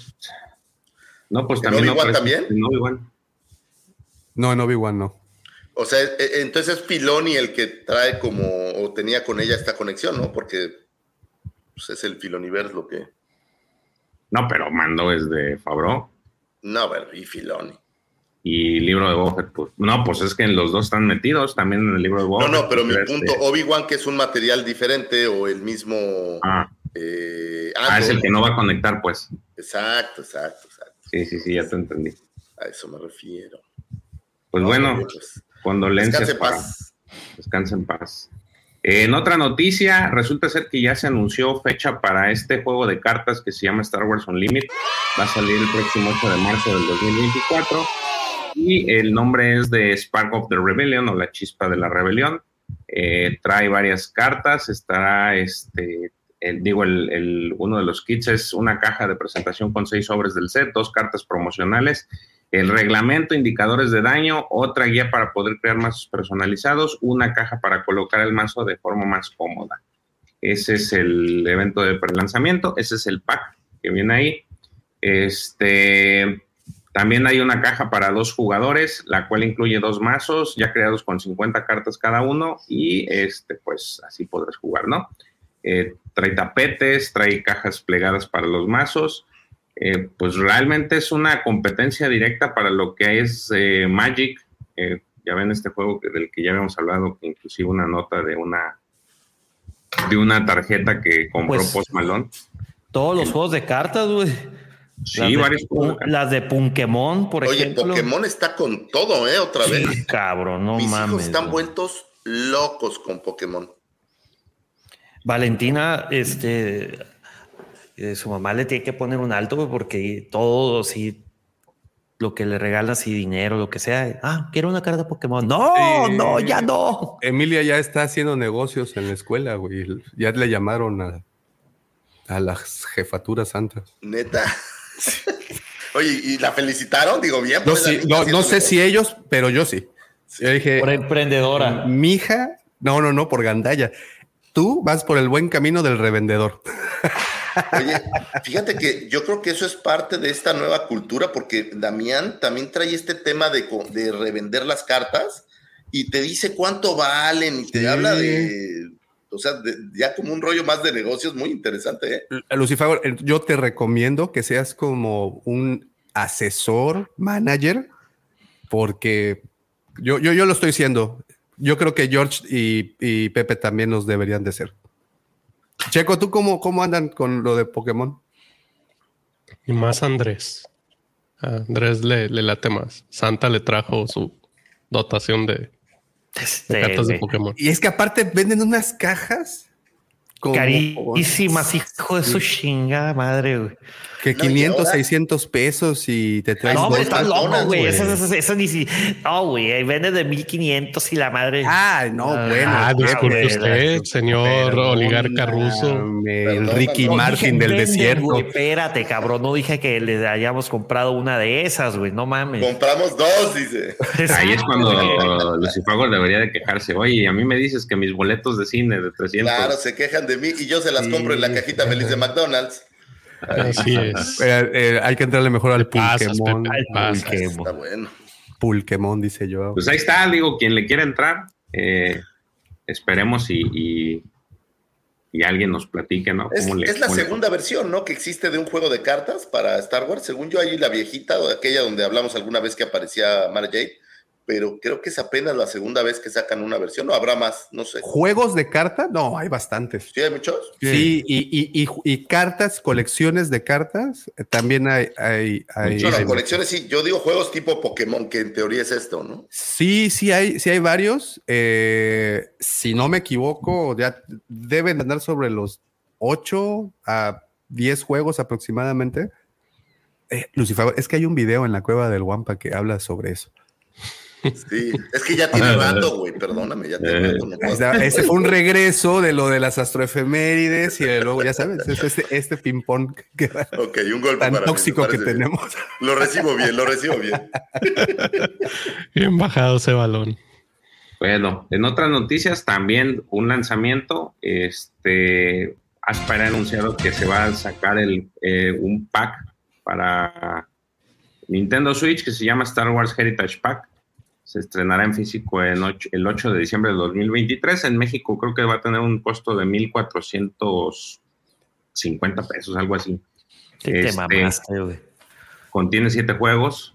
Eh, los juegos que se ven son Star Wars Jedi Knight Jedi Academy, eh, Jedi Knight 2, Jedi Outcast, Episode 1 Racer, Republic Commando, The Force Unleashed, Knights of the Old Republic y Knights of the Old Republic 2 The Sith Lords. Este, todos estos juegos, no todos estos juegos están incluidos en cartucho. Eh, dicen que Knights of the Old Republic y Knights of the Old Republic 2, que son los más pesados, requieren una descarga adicional por los dos. Entonces, pues también es un anuncio interesante para los que quieran tener este pack de, historias que, este, que nos van a entregar para Nintendo Switch. Haz Nintendo, ya, valió más. Nintendo Switch es el pack. De hecho, este, se supone que lo van a o, bueno, al menos creo que en España lo, lo va a sacar a través de una empresa que se llama, este, ¿cómo se llama? ¿Cómo se llama? Meris, Meris Game, algo así se llamaba. Pero bueno, ese es el, eh, ya ustedes, si lo buscan también en la, en la tienda en línea, también está este, ya para, para comprarse. Entonces, no sé si a alguno de ustedes les gusta alguno, jugó alguno de estos o todos. Yo sí, yo a varios, güey. El Jedi Knight, el Jedi Knight 2, el Star Force, el Force Unleashed, el KOTOR, el KOTOR 2, Star Wars Race. El único que no jugué fue el Republic Commando, güey. Eh, fíjate que en, Xbox, digo, para todos los detractor, retractores, perdón, de detractores, de Xbox. Eh, los tienen desde hace ya tiempo y el año pasado los pusieron en descuento. Estaban en 25 pesos cada uno de, ellos. Y compré el Republic Commando, compré el de Force Unleashed, compré el de el Racer. Y pues con su tiempo. Yo bajé Cotor, pero. En, en Switch están los de Jedi Academy y Jedi Knight. Y creo que los de Cotor, los demás, según yo, no. No, Star Wars Racer también, porque yo lo tengo. El Republic Commando creo que también. El, de Republic Commando yo lo compré. El único que no sé es el Force Unleashed. Pero ese lo estuvieron regalando en, en, eh, en Amazon Gaming. Yo les estuve dice, dice, chingue, chingue. Pero, pero ¿y jala Switch? Vale, lo que hemos chingada, hablado muchas veces.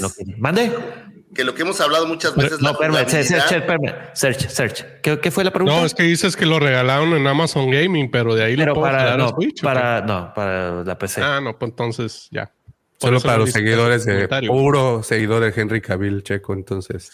Ah, ok, ya. No, pues ya. Ok. Muy bien. Ya. Muy bien.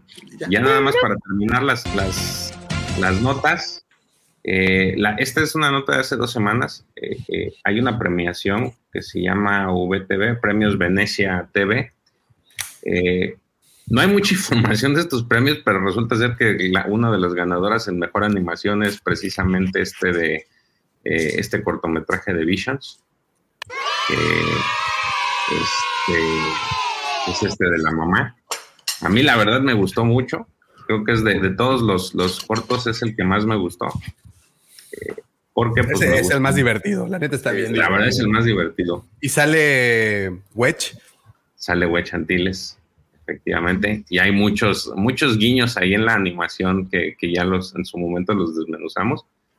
Entonces ganó este premio. Eh, nada más para poner un poquito en contexto. Eh, dice que este, después del Festival de Venecia, pues los jurados internacionales se reúnen para hacer este, esta premiación anual que se llama Venice TV Awards. Y eh, también dice la página, creemos que el mejor trabajo merece ser premiado. La BTVA acepta inscripciones de todos los continentes y plataformas, honrando a las empresas e individuos responsables de la creación del mejor trabajo televisivo del mundo. Se invita a participar a emisoras, cadenas de cable, plataformas online, productoras, productoras este, de servicios de streaming. Y pues el Premio Venecia se lanza como un homenaje y una celebración de la televisión, aumentando el reconocimiento nacional e internacional tanto para los productores como para los locutores que crean producciones de alta calidad. Entonces se entregan eh, trofeos de oro y nominados en 19 categorías. En este caso, pues a Vision te tocó la categoría de mejor animación. Entonces, pues, un, logro más de, las cosas fuera del Filoniverse.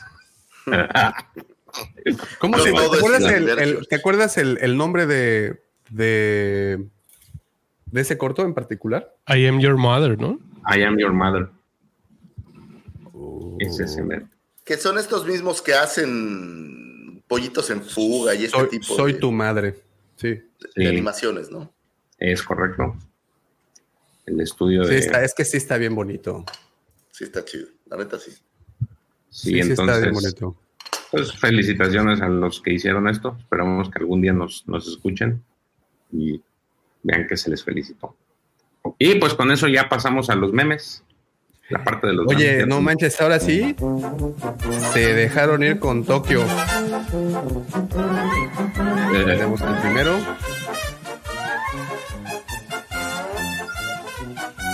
Este, este está bueno, dice, el, es de los Simpsons, como siempre, otorgándonos memazos. Dice Homero, oye, estoy confundido, ¿es un final triste o un final feliz? Es un final y basta. Lo que está bueno. Eh, este lo manda Edgar también. Es igual, de nueva cuenta, los Simpsons haciéndose presente. El anterior era de Joao. El anterior era de Joao, ¿verdad? del, primo. Este está buenísimo. El pretexto es ser coleccionista haciendo gala. Dice este de ya huele a pan de. Y aparecen los troopers. Pan de muertos, obviamente. Tenemos este que lo mandó Raúl a, Legión Hot, los compadres. Muchas gracias, Raúl. Lego haciendo siempre las cosas correctamente bien, una versión anatómicamente anatómicamente correctas, muy bien. Correctas. Este es de Nación Guampa, Palpatine en episodio 1 de Phantom Menace y es Danny DeVito. ¿Es el de los Difago? Y ah, of course. El mejor de la semana. Este lo mandó Mike, también de los Guampadres. Está muy bueno. Es el señor Ursiva. Digo, para los que nos escuchan, es el momento en donde, como siempre, los invitamos a darse un brinco al canal de YouTube, La Cueva del Guampa, y ahí podrán deleitarse con tremendos momazos, decían antes. Ok, muy bien. Eh, llega ese momento en donde pues tengo que... ¿No pusiste la del Tron? No, no, Pepe. ¿Y sabes qué tampoco puse? Y aquí aprovecho para disculparme eh. con Raúl. No, cálmate. Con Raúl y con Maxi, sus opiniones del capítulo pasado, y si es cierto, se las debo. ¿Me permiten un, momentito para pasarlas? Y, o sea, las opiniones. Pues, ¿Cómo crees? O sea pues, las opiniones, ¿eh? no, no se me vayan a, alucinar. Sí, una disculpa, ¿eh? que la semana solo si está en la escaleta. Y es lo que decía Maxi, pero no, no, no, Maxi, ahora sí fue completa y soberana estupidez mía. Se me olvidó. Pero bueno, aquí están las opiniones, sus opiniones. Bueno, vamos a hacer esto cortito y al pie, pues no hay mucho tiempo. Dos puntos. Primero, saludo a todos mis compas mexicanos, brasileños, españoles, chilenos y todos los que están en el grupo. Segundo, Francia. Bien, dicho esto, vamos al capítulo. El capítulo estuvo muy bueno, me gustó, me encantó. No me volvió la cabeza, pero me gustó. Eh, en líneas generales, no voy a dar ni tecnicismos porque no entiendo de tecnicismo ni, ni de cosas que por ahí Big Koala o el profe son más eh, duchos en el tema. ¿Qué me gustó del episodio? Me gustó que es Star Wars. Toda la serie es Star Wars puro. Filoni sabe lo que hace. Y muy bien que lo sabe. Eh, ¿Qué cosas no me gustaron? Algunos personajes no me terminan de cerrar. Ezra no es ni siquiera una sombra de Ezra del final de Rebels. Al final de Rebels, Ezra se carga a toda la flota de Tron y vence a Tron eh, ahora parece un inútil que tira Kamehameha de aire. Bueno, como sea. Por el resto, Rosario 12 me encantó. Eh, el episodio en sí está intrigante. No sabes qué es lo que lleva Tron en, el, en la nave. Eh, este Bailan es un personaje súper interesante. Me gustaría saber más. Sabine, nada, no me termina de cerrar tampoco. Eh, bueno, eso en líneas generales, no me queda mucho más tiempo. Davo dijo que fuera corto, que no más de dos minutos, así que así lo hacemos. Eh, en línea general, el episodio me gustó mucho. no, los Naughty Hobbit de esos más, más señores anillos no puede ser, lo tenía que decir. Hasta tiran piedra de arriba del, aparato ese en el que andan. Y los otros, los asaltantes andan en o sea, ¿qué son? Orcos con armadura. Bueno, como sea, hasta ahí llegó mi reseña, cortita, así después de no me reta. Muchachos, saludos a todos, que la fuerza les acompañe. Bye. Pues en mi opinión, en mi opinión, el episodio 7, lo que pasa es que trae este, pues una evolución de todo y a mí lo que me gusta de lo que está pasando en general es una amalgama, ¿no? Una amalgama con flashes, con cosas importantes, con detalles que justamente sería como 4.5 de Rebels y tiene cosas de, de Clone Wars. Y la verdad es que tiene ahí una parte que me llama mucho la atención con todo esto que tiene que ver con lo que está en Legends, ¿no? O sea, estas tropas, eh, el poder de las brujas datomirianas y el regreso obviamente de Traun como, como está con Timothy Zahn en, eh, en las novelas y etcétera. Pero estéticamente y como un resumen bien rápido, me parece que Filoni ha podido interpretar y traer a raíz muchas de las cosas importantes que le heredó Lucas y con ellos por lo cual esta serie está brillando de la manera que brilla y estoy muy contento por poder observar este material y apreciar toda la bola de detalles que tiene y la, parte de las imágenes, de la fotografía y todo. Y los mismos arcos, que inclusive de repente pueden alentarse o no, son maravillosos. Estoy muy contento, muy contento con la serie y esa sería como una opinión eh, personal acerca del episodio 7, ¿no? No sé si me extendí mucho, pero este, eso es lo que opino. Saludos. Pues ahí está, señores, esas son las opiniones. Y sí, una disculpa, una, una disculpa, sí, Pepe. Ahí te mandé el, el meme. Okidoki. Ahorita lo. No es mío, eh. este lo, eh, lo mandó alguien de, de, de, la Legión. Oye, que en términos generales les gustó a los dos mucho, ¿no? El capítulo pasado, que no fue de los mejores calificados acá. Cosa interesante. Entonces esta a lo mejor les voló en la cabeza también. Fue ah, es que no estuve en el pasado, pero sí, ya es el de... fue cuando luchó ya Ahsoka de nuevo con Balen, ¿no? Sí. Es correcto. Ese mero, ese mero. Es correcto. Oye, y del, bueno, nuevo lo, del tema de las piedritas... ¿Qué pasó? ¿Del nuevo no tienes comentarios? Sí, los estoy bajando. haciendo la tarea así en, durante, en la clase. Ah, bueno, digo, ya está bien. En mi defensa, en mi defensa se me olvidó. Ah. Te defensó, güey. Desarmaste el jurado, güey, ya con eso. dice, mi doctorado en procrastinación no me lo permite. Dije, al ratito lo hago y se me olvidó, lo siento mucho. Ya, me expusiste. Mira, bueno, no, yo no fui, fue Maxi el que te expuso. No, por eso ese mensaje fue, Maxi, me expusiste. Espérate, le voy a ayudar, le voy a, ayudar a Davo, espérate. Voy a poner el BMS, que la verdad me gustó un chorro, discúlpenme. Ah, no, ya lo estaba poniendo, espérate, ya lo estaba poniendo. Nada más que iba a esperar el, iba a esperar el momento para. Nomás que eres una pinche desesperada, cabrón.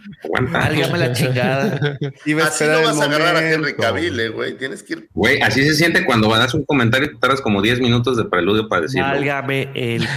Nada más que tienes que más. Sí, sí, sí, sí. Ahí está. Ya, eso era todo. Está buenísimo. está buenísimo, güey. No mames. Para los que nos están escuchando, tenemos una versión de Throne de las novelas, donde en teoría es muy inteligente jugando un ajedrez tridimensional. El de Rebels es un poco menos inteligente porque está jugando damas chinas, o aparentemente eso creen. Y el de la serie es todo un pepino. No, damas inglesas, ¿no? Y... Damas inglesas. Damas, inglesas, perdóname, sí, sí. no, las damas chinas son las de los. Las de las bolitas. Bueno, discúlpenme, no juego esos juegos de mesa. Este vato jugando yo, pero sí 21 y la chingada de niño, güey. No sabe qué es eso. Muy bien. Ya es todo. Pero, pero esa urgencia, Pepe, fue la que te llevó a que te expulsaran de, de Legión Guapa, ¿eh? ¿Cuál? A ver, para empezar, no había, no había dado ningún pinche spoiler, y acá tu secuaz del otro lado, ¿dónde está? Mi secuaz, aparte. A mí no me veas, ¿eh? Oye, yo no hice nada, güey. No, se refiere a George que le dio, le dio crán. Dije, Tron se parece a Data. Y, oh, pinche spoiler, no mames, güey, hasta en los trailers se ve Tron. Hijo, es que no, el problema es de que no te pones a leer el contexto de todo lo que sucedió antes. Ese es el pedo. Cabrón, no tengo tiempo para leer 800 Entonces deja de llorar y quejarte si no sabes el contexto. A llorar a su casa. Bueno, estás en tu casa, de hecho. Estoy en mi, espacio zen. Está bien. Bueno, ya no se quejen, señorita. Si vamos a quejarnos de, Sí, exacto, sí, sí, ya, ya llegó la zona mejor. Que... Enfócate ah, en el capítulo. Sí les gustó, ¿no? Okay. No, no, no, espera, espera, espera, espera. espera. Eh, vamos con calificaciones. Calificaciones sin contexto.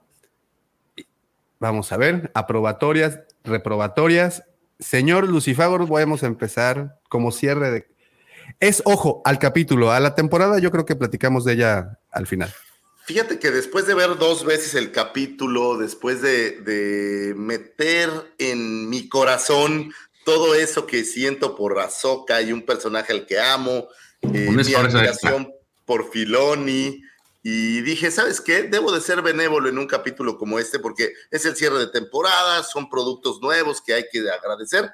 Entonces me dije a mí mismo, mí mismo, bájale a tu drama y velo desde un punto de vista objetivo y da una calificación que no seas tan dañino. Entonces decidí darle un 3.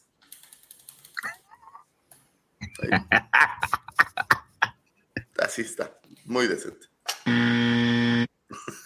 Ok. George.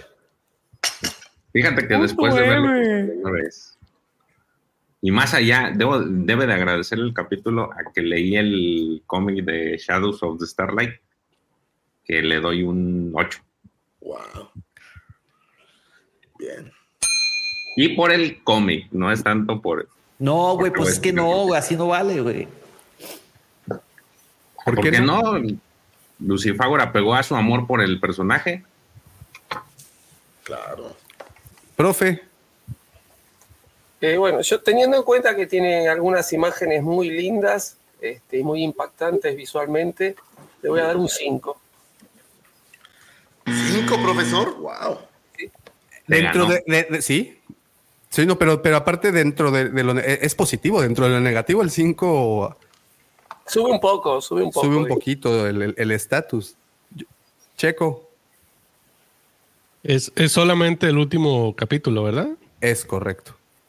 Bueno, yo como contexto ha sido el único que no he visto más de una vez. Este, sí me, decepcionó mucho. Entonces, pues, eh, ¿qué será bueno? No, no más para hacer el paro a Davo un 6. Ándale. Disney lovers. A ver, hater. Coincido, con el profesor, coincido con el profesor. Tiene imágenes, escenografías muy padres. La música está increíble, pero eso no lo salva, le doy un 5. ¿Y tú, Davo? Ni Judas fue tan traicionero. Sí, exacto. Yo le doy un sólido 8. Bien. Porque, porque fíjate que. Mejor. me espero, me espero, me espero. El Jedi, la bruja y el caudillo. Muchos dijeron que esto es eh, una especie juego de, palabras, ¿no? Entre juego de palabras, pero también que fue un guiño a, Narnia. A Narnia, exactamente. Porque Filoni es un admirador muy de toda esta lectura. Que se ponga a eh, jalar, cabrón, de Star Wars, en vez de que ponerse a leer Narnia. Bueno, la, de Jedi, The Witch and The Warlord, exacto. ¿Qué, referencia a The Lion, The Witch and The War, eh, Wardrobe. Sí, Híjole, yo la primera vez que lo leí, o sea, cuando apareció el título en, en, la televisión, no mi referencia, o sea, sí en algún punto más adelante, ah, dije también, también Narnia, pero a mí se me asemejaba más a esta película del bueno, el malo y el feo. Mm. A mí me pegó por ahí primero, no sé si ustedes igual. Sí, yo pensé en el podcast, Pepe. The Jay, The Seed of the Rebel. De huevo.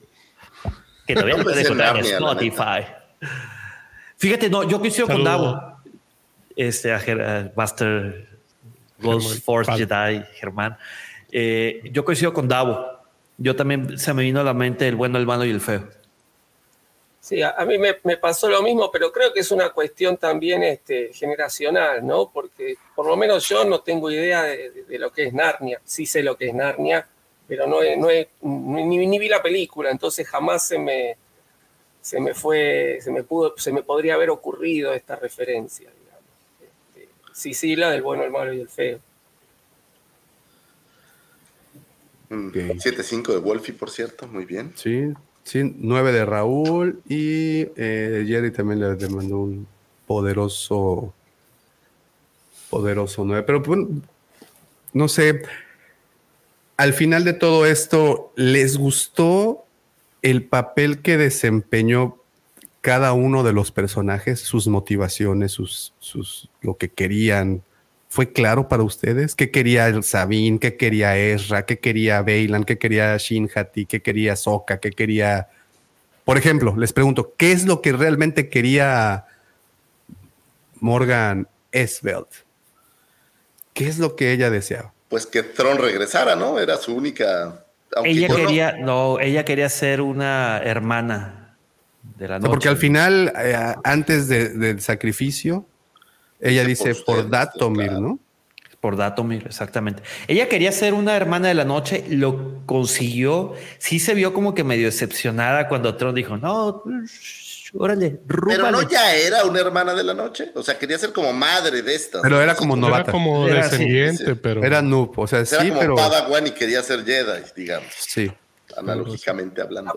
Fíjense que justamente, como, como menciona Pepe, el sacrificio no sale de ella. Es decir, anda, anda a pelear. Te vas a, si, si sobrevivís, te vas a quedar acá y si no, te morís.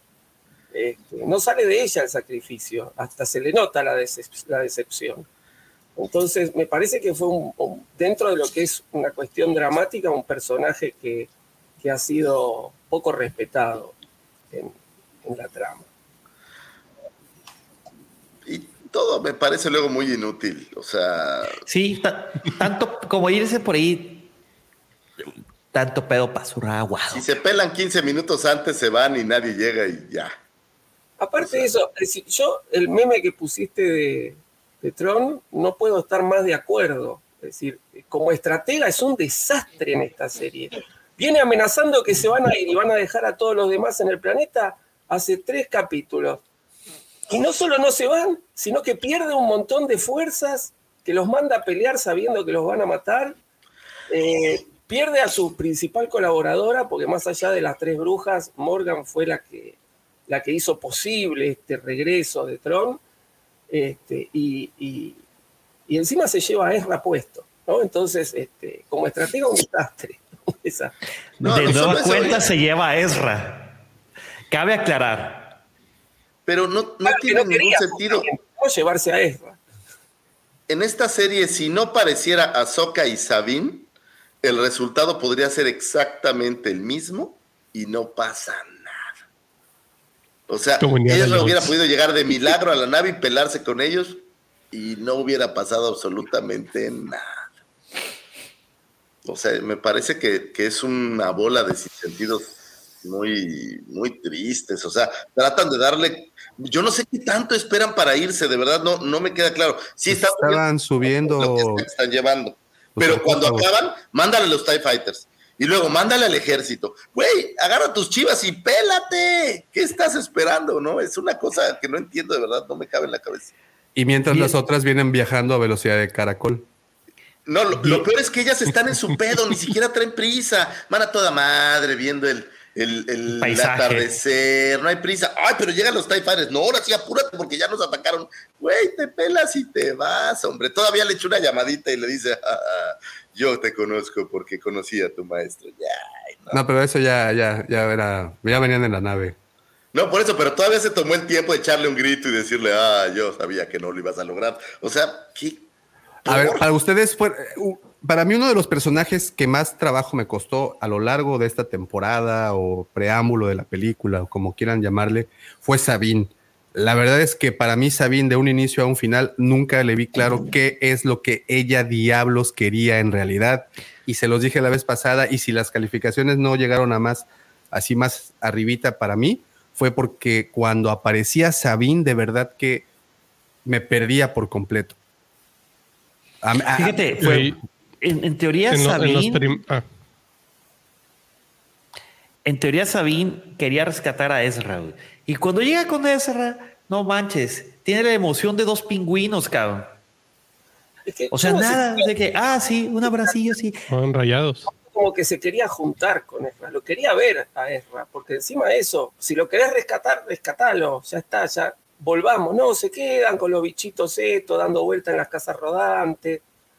No, no, justamente, es decir, quería estar con Ezra en el planeta ese, en, otra galaxia, en donde sea, pero quería estar con Ezra. En una isla desierta. Es que es una locura. Te ponen como que el regreso de Tron es el evento más cataclísmico que pudiera suceder. Es lo que todos están preocupadísimos. Es que si regresa Tron va a ser un cagadero.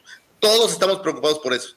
Pero nadie tiene prisa por evitarlo. No lo entiendo desde que se sube Sabina al caracolito y van platicando, oye, ni siquiera le cuenta lo que pasó. Sí, tú, ¿cómo has estado? Y ya, Vamos a ver. ¿Quién, ¿quién crees que se lleve el personaje más eh, no odiado, porque no quiero ser tan extremo, pero el, el, el, personaje que menos gustó. ¿Azoka o Sabine? Sabine. No, Sabine, me parece.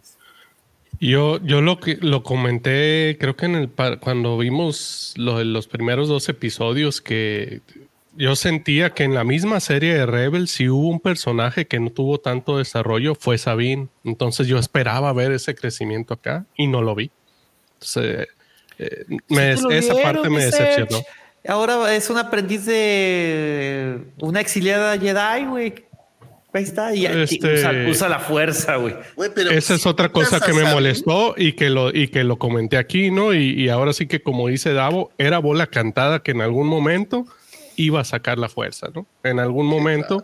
Y yo siempre externé que no, no, no me y la verdad, que sucediera eso. Fue decepcionante ese momento. Si tuvimos un momento icónico con esos mismos ademanes, esa misma escena, fue cuando Luke quiso alcanzar el sable en la cueva del Wampa. Bueno, entonces, ese momento. este, güey. ese momento lo recordamos y se volvió icónico es un, o sea, cuántas imágenes, escenas, figuras coleccionables, todo hay alrededor de ese momento. Con Sabine. Otra cosa. Fue completamente lo opuesto. Y aquí como Disney Lover me duele decirlo, pero fue un momento en donde mejor así hice. Me puse una bolsa de papel sobre la cabeza porque de verdad me dio mucha vergüenza que hayan utilizado ese recurso con un personaje que no debería de usar la fuerza. Ah, ahora, otra cosa, la, comparan mucho, ah, no, que como Rey, que así de la nada usa la fuerza. Ok, Rey es un personaje nuevo que en la primera película te muestran, ah, ok, es usuario de la fuerza y ya. Con Sabine tenemos cuatro temporadas y siete episodios que vemos que no pela ni un chango a nalgadas, y este, y ya de una sí la puede usar, ¿no? Entonces, e, esa es mi molestia. Y, creo que por eso no se pueden comparar esos dos personajes, ¿no? cuando están abriendo la puerta, ¿no? que van en lo, cabalgando y, y, y Ezra y, y Ahsoka no, no tienen todo el poder para abrir la puerta y le dice, ayúdanos, Sabine. Y digo, qué linda manito, ¿no? Porque la otra hace... es Salió, salió Griff Carga, do your hand thing. Este, no, no, no, sí, Sabine fue, una, fue una decepción realmente. Ah, es, es, es, para mí la gran decepción, sí, también fue, fue Sabine. Ahora, ¿cuál fue el personaje que más les gustó? Bailan. Pues, yo creo que va a ser un anime, ¿no? Pensaría yo. Pero lamentablemente. A mí hasta el. ese es el problema. El spoiler que nos dio su vida, este, pues hace que te desanimes un poquito, ¿no? Del personaje. Yo hasta, hasta los últimos dos capítulos, creo que los dos últimos capítulos bajó muchísimo, pero sí, sí Ahora, tuvimos la mala suerte del actor, ¿no? Que falleció, pero decir, la historia de Bailan se puede continuar, se puede continuar en una serie animada, inclusive, si no quieren reemplazar al actor. A ver, dice Marvin, perdón Davo, me decepcionas, pero en Rebel Canan dijo a Jera que Sabine bloquea la fuerza. Bueno, a todos vuelvan a ver Rebel. Sí, está bien, eh, Marvin, que lo hayan dicho y que ya lo sé pero Sabine no es un personaje que... Ah, pues no, no, no tanto digno, sino creo que ya posee suficientes habilidades y características que la pueden hacer un personaje muy genial sin necesidad de hacer la Jedi o, ¿Sabes qué? Yo le veo un Mandaloriana, ¿qué más necesitas? Exacto, ya es un personaje chingón de entrada, ya no la mueva, aparte es grafitera, es, es, es, es, chacalita, está chida la morra. Pero ese es el gran problema que creo que tiene, que ya tienes a un Jedi, ya tienes a Ezra, ya tienes a la maestra que es Ahsoka. Entonces ya Sabine no tiene cabida, güey, como Jedi. Tenía cabida como mercenaria, como una mandaloriana, pero me parece que aquí entonces, ¿quién es el Jedi? Yo te preguntaría. ¿Era Ezra que logró regresar? ¿O es Sabine que finalmente usó la fuerza? O sea. Pues en teoría ninguno, porque. En teoría ninguno. No, porque a Soka tampoco la graduaron. Pues sí, ninguno es Jedi, de hecho. Entonces ninguno es Jedi, realmente. Es, es curioso. Oye, me da mucha risa. Hay una escena en la que están haciéndole una rueda a todos los troopers para que peleen esta Morgan y Ahsoka y todos, háganle una rueda. Y todos dándole la rueda, nadie hace nada. Y Hagan una rueda. Con el. Güey, ¿qué, qué, qué es eso? ¿No quieren Ahora dañar vuelve. a Morgan o qué? No, es, estas cosas que no tienen mucho sentido, la verdad, son muy, muy tristes. Bueno, ok.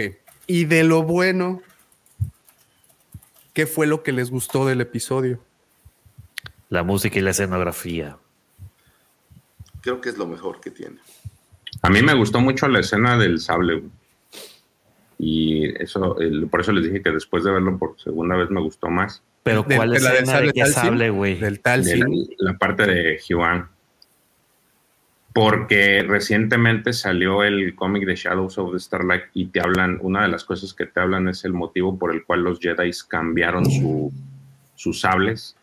Ya ven que en la Alta República, digo, las imágenes como están los sables son así muy, pues muy bonitos, ¿no? Muy detallados y todo. Y entonces en esa edad te dan el recambio de por qué, por qué se cambiaron a como los conocemos ahora. Y, y involucran a Hyuan. Y de hecho dicen, Hyuan tiene este, todos los manuales de cómo hacer estos sables porque estamos en tiempos de crisis y estos pinches sables se van a perder. Entonces necesitan un arma que los cuide. Eh, no es muy bonita, es funcional y ahí les, y ahí les va. Y hacen una llamada a. Y entonces cuando él está hablando, este Ezra, precisamente del sable, es, esa parte me gustó mucho porque la conecté, pero no fue por, por el capítulo per se, fue por la, la historia que me gustó mucho.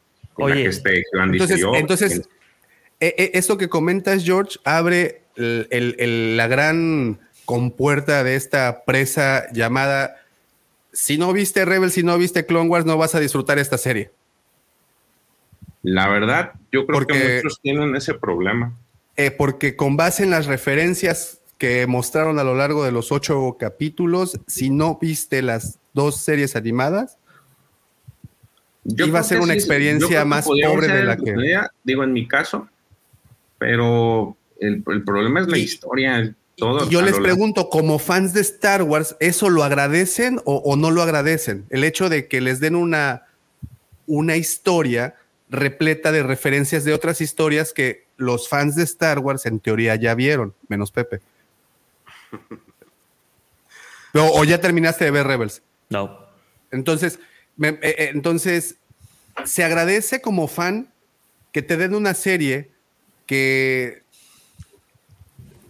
ten- debes de tener este bagaje como lo fueron dos series largas. Bueno, al menos Clone Wars, pues sí fue un poco. Pero es que, Davo, extensa. ok, vamos por a eso, por eso, pero mi pregunta es: como fan, tú, Pepe, que has consumido en teoría todas las Está bien, series. te, te la voy a responder como fan, así, en tu contexto.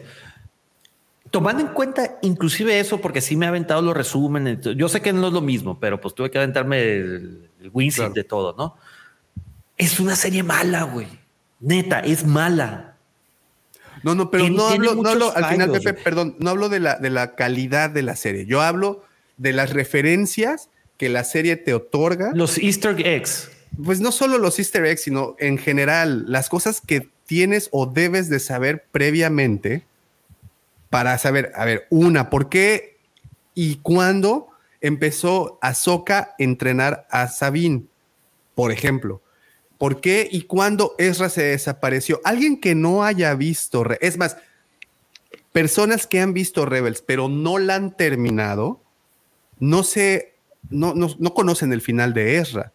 Lo conocen por las mismas razones, como bien mencionas, de que en general, pues ves resúmenes, opiniones y sabes más o menos de qué va. Pero, ¿crees que el, el hecho de que puedan enriquecer tu experiencia viendo capítulo a capítulo esta serie, dándote todo eso que en teoría uno como fan pide, o cómo la ven? Pero eso es justamente lo que Disney hace. El problema creo yo que tiene esta serie para el que no es fan es que a lo mejor puedes disfrutarla, pero se queda acotado a estas cosas que, que no, que no entiendes, o sea, ¿por qué está perdido Ezra? Si tú ves el capítulo final de Rebels, es muy emotivo cuando se va Ezra, se sacrifica por todos y todo eso, y hay toda una carga. Aquí, si tú no hubieras visto eso, pues va esa carga, ¿no? Y menos con la reacción de Sabina, así de, ¿qué volé, carnal? O sea, es, es muy poco emotivo esa búsqueda. Entonces, creo que para alguien que no tenía el bagaje, definitivamente el hecho de que Ezra estuviera perdido es más, es un poco intrascendente contra alguien que tiene todo el bagaje de cómo se hicieron amigos, de todo el crew, de todo esto que, que hubo ahí. O sea, yo creo que para Disney es importante esta serie y estas series hacerlas para el fandom de Star Wars. Sin duda alguna, pues podrías verlas si no eres fan, pero creo yo que el enfoque no es entregarle esto a alguien que no es tan fan de Star Wars. No es como un Mandalorian. cosas que no que no tienen, o sea, déjate que te hagan sentido, no, hay cosas que no tienen magia si no lo sabes desde antes, ¿no? O sea, el hecho de que haga su sable, que yo me preguntaba de dónde sacó el cristal Kyber. Eso es lo que iba a preguntar. Oye, tampoco Pichi Julián lo traía ahí. Lo traía Julián, ¿no? Pero el tema es. debe tener cristales para uno importa, porque en teoría el Jedi tiene que ir a buscar su cristal en Ilum o en donde sea y hacerse uno con el cristal, el cristal lo busca. Y aquí es muy simplista. Para alguien que no ha visto nada de Star Wars, ah, pues hizo un sable, qué chido, ¿no? O sea, e-, es, el sable de luz pasa a ser una cosa totalmente intrascendente, es como un blaster. Bueno, de hecho, de hecho, de hecho, el discurso de la serie entera es justamente ese, Lucifer. Que el, sable pasó a ser intrascendente. O sea, una te lo demuestran. Cuando Sabine le requiere regresar su sable a, Ezra, él dice, Nel, no, pues tú, ¿para qué? Luego Ahsoka, haciendo referencia igual al sable, le dice a Sabine, no uses... lo que pasó con el sable oscuro no lo uso, güey. Lo nerfearon. La idea del sable está total y absolutamente. Bueno, pero eh, eh, el hecho de que lo nerfeen quiere decir que puede abrir posibilidades para que te muestren el funcionamiento de la fuerza al momento de ser ofensivo de otra forma. Pero no, es que eh, es, es, más allá, yo creo. A ver, tú para hacer un sable, hasta el momento, normalmente tienes esta idea de que usas la fuerza para encontrar el cristal, para unir las piezas. Tienes como todo un ritual para hacer tu sable, ¿no?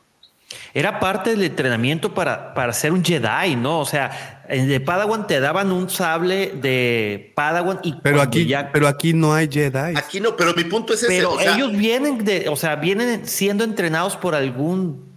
Lo, lo voy a defender. Lo más cercano al Jedi. A ver, échalo. Él ya hizo ese ritual. Aquí ya es, necesitamos uno en chinga, armémoslo. Ya, se chingó. No lo sé, Rick, suena falso. Él lo hizo. En Rebels lo vimos. Hizo todo lo que menciona este Vic. Lo hizo en Rebels. Fue a la cueva, se conectó con Yoda. Yoda le presentó el cristal. Eso ya lo hizo. Él ya vivió ese ritual. Aquí pues necesitaban uno de emergencia, de emergencia y casualmente Juliancito tenía las piezas. ¿De qué color quieres? Este, ¿No lo traes en verde?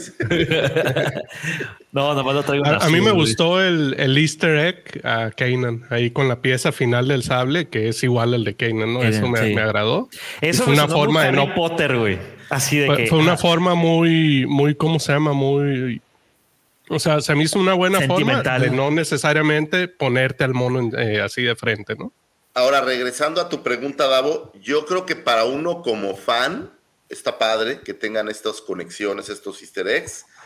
A mí me molesta cuando es exagerado, cuando solo es eso, pero cuando tiene estas conexiones divertidas está padre. Lo que veo complicado es que para alguien que no es fan, pues no existen y entonces, pues la serie creo que pierde eh, eh, em, empecé a leer el libro de Cementerio de Mascotas de Stephen King y a los primeros cuatro capítulos en algún momento dice un personaje de, este libro que en ese pueblo se tiene mucho cuidado con la rabia y que han estado sacando eh, programas de vacunación para los perros y los gatos porque se han escuchado de casos muy fuertes, como el de un San Bernardo al sur de Maine. Y yo dije, ¡Ah! entendí la referencia, entendí la referencia, porque ya previamente había leído Cuyo. Y, bueno, y todos sabemos cómo va el, universo de, Stephen King. A, a, mí me gustó mucho tener esa referencia y es creo que cuando es como, ¿sabes cómo lo sentí? Como un pago, como un premio a ti fiel seguidor del autor. De repente tener eso y esa pequeña descarga de endorfina que tuvo mi cabeza en ese momento estuvo genial.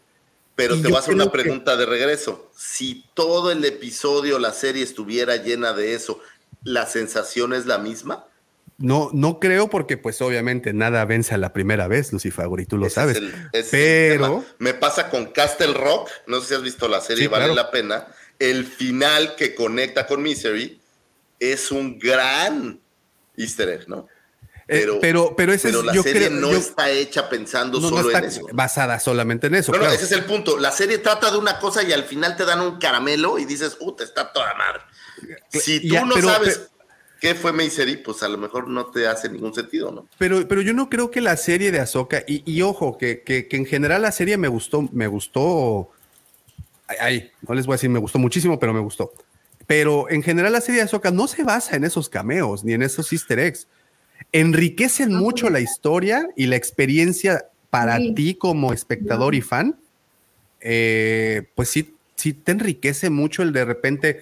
No todos le entendieron el que el mango este que le ponen al final del sable era muy parecido. Es más, yo que no le entendí hasta que lo repitieron como tres veces. Ah, sí, es esta parte siento que, no está basada en eso. No, no, yo no hablo, ah, en general hablo cuando dices si te gusta que haya esta referencia, sí, está padre. No digo que Ahsoka sea como de Bad Batch, por eso no me gusta el Bad Batch, porque es solo eso.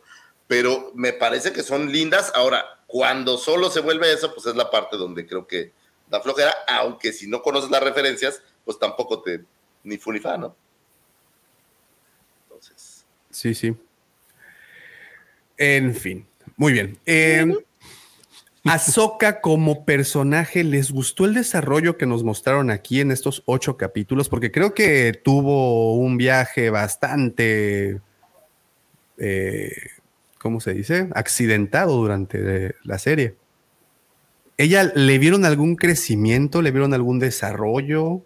¿Hubo algún cambio en el personaje o se quedó tal cual llegó? Creo que Ahsoka sufre de, lo mismo que sufrió Boba Fett en su serie. Es un personaje secundario en una serie que supuestamente trataba de, ella. ¿no? Entonces, este, para mí queda eclipsada por, por la, no por la historia, sino por la presencia de otros personajes. Me parece un personaje totalmente contemplativo, ¿sí? con muy poca intervención, salvo en algunos pequeños momentos, y realmente no, no, muy pasivo dentro de lo que es la serie, y, más el final. ¿no? Acá en Argentina diríamos ajo y agua, ¿no? Es decir... Aguántate y a joder. ¿no? Bueno, me quedé varada en el planeta, a partir de ahora mi vida va a ser acá, ¿no? Resignación y bronca, ¿no? Le decimos también. Este, no, un personaje totalmente pasivo, no, no creció, el descenso al, al, inframundo o al mundo entre mundos o a como lo quieran llamar no le sirvió absolutamente para nada, ¿no? Así que no, me parece un personaje totalmente secundario dentro de su propia serie. No, no.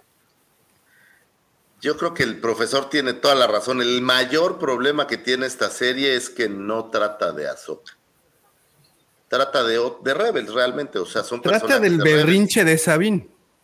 Pero tú fíjate, Sabine es la que hace todo mal y todo al final se trata de redimir, pero al final del día, Ahsoka es, como dice el profesor, pues es un personaje secundario que si no apareciera Ahsoka, tampoco hay, no pasa nada. Ese es el gran problema que tiene la serie.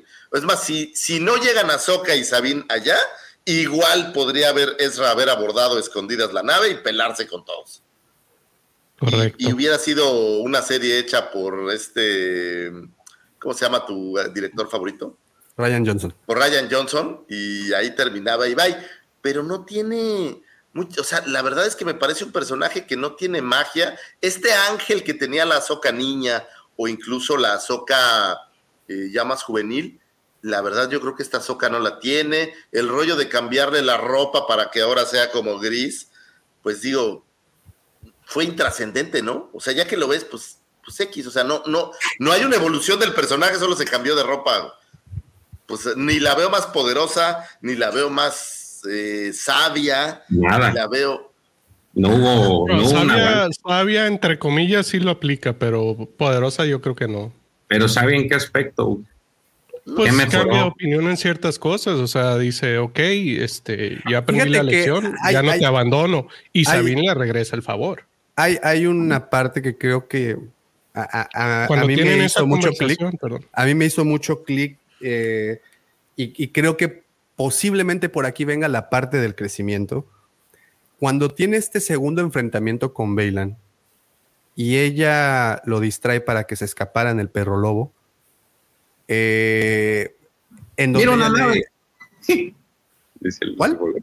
Así que dice Lucifer, mira una nave. Y vuelta y no, dice.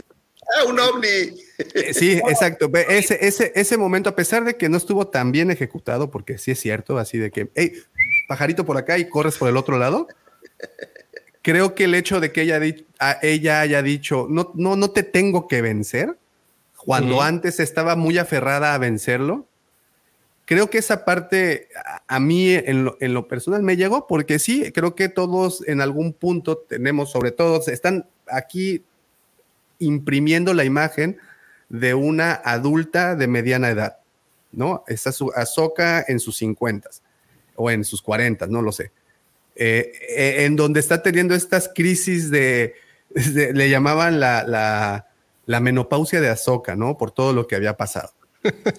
y, y entonces es en donde viene esta, en- esta rup- ruptura de lo que ella sentía a lo que ella siente, cuando admite el hecho de que no, no tiene que vencerlo, no tiene que nada, tiene que cumplir una misión, pero su misión no era vencer a, a Bailan. Entonces, el, eh, para mí por ahí fue. No sé si Pero si hayan hecho eso con la intención. Y no lo hizo. Claro, justamente eso. La misión es detener a Tron y no la cumple. No, yo, yo el crecimiento que veo es justo cuando tiene esta conversación en la imagen que vemos ahí de, de, digamos que hacen las paces, ¿no? Y, y ya ahora sí ponen las cartas sobre la mesa y dice, ¿sabes qué? Te fallé, pero aquí para el Real ya no te abandono.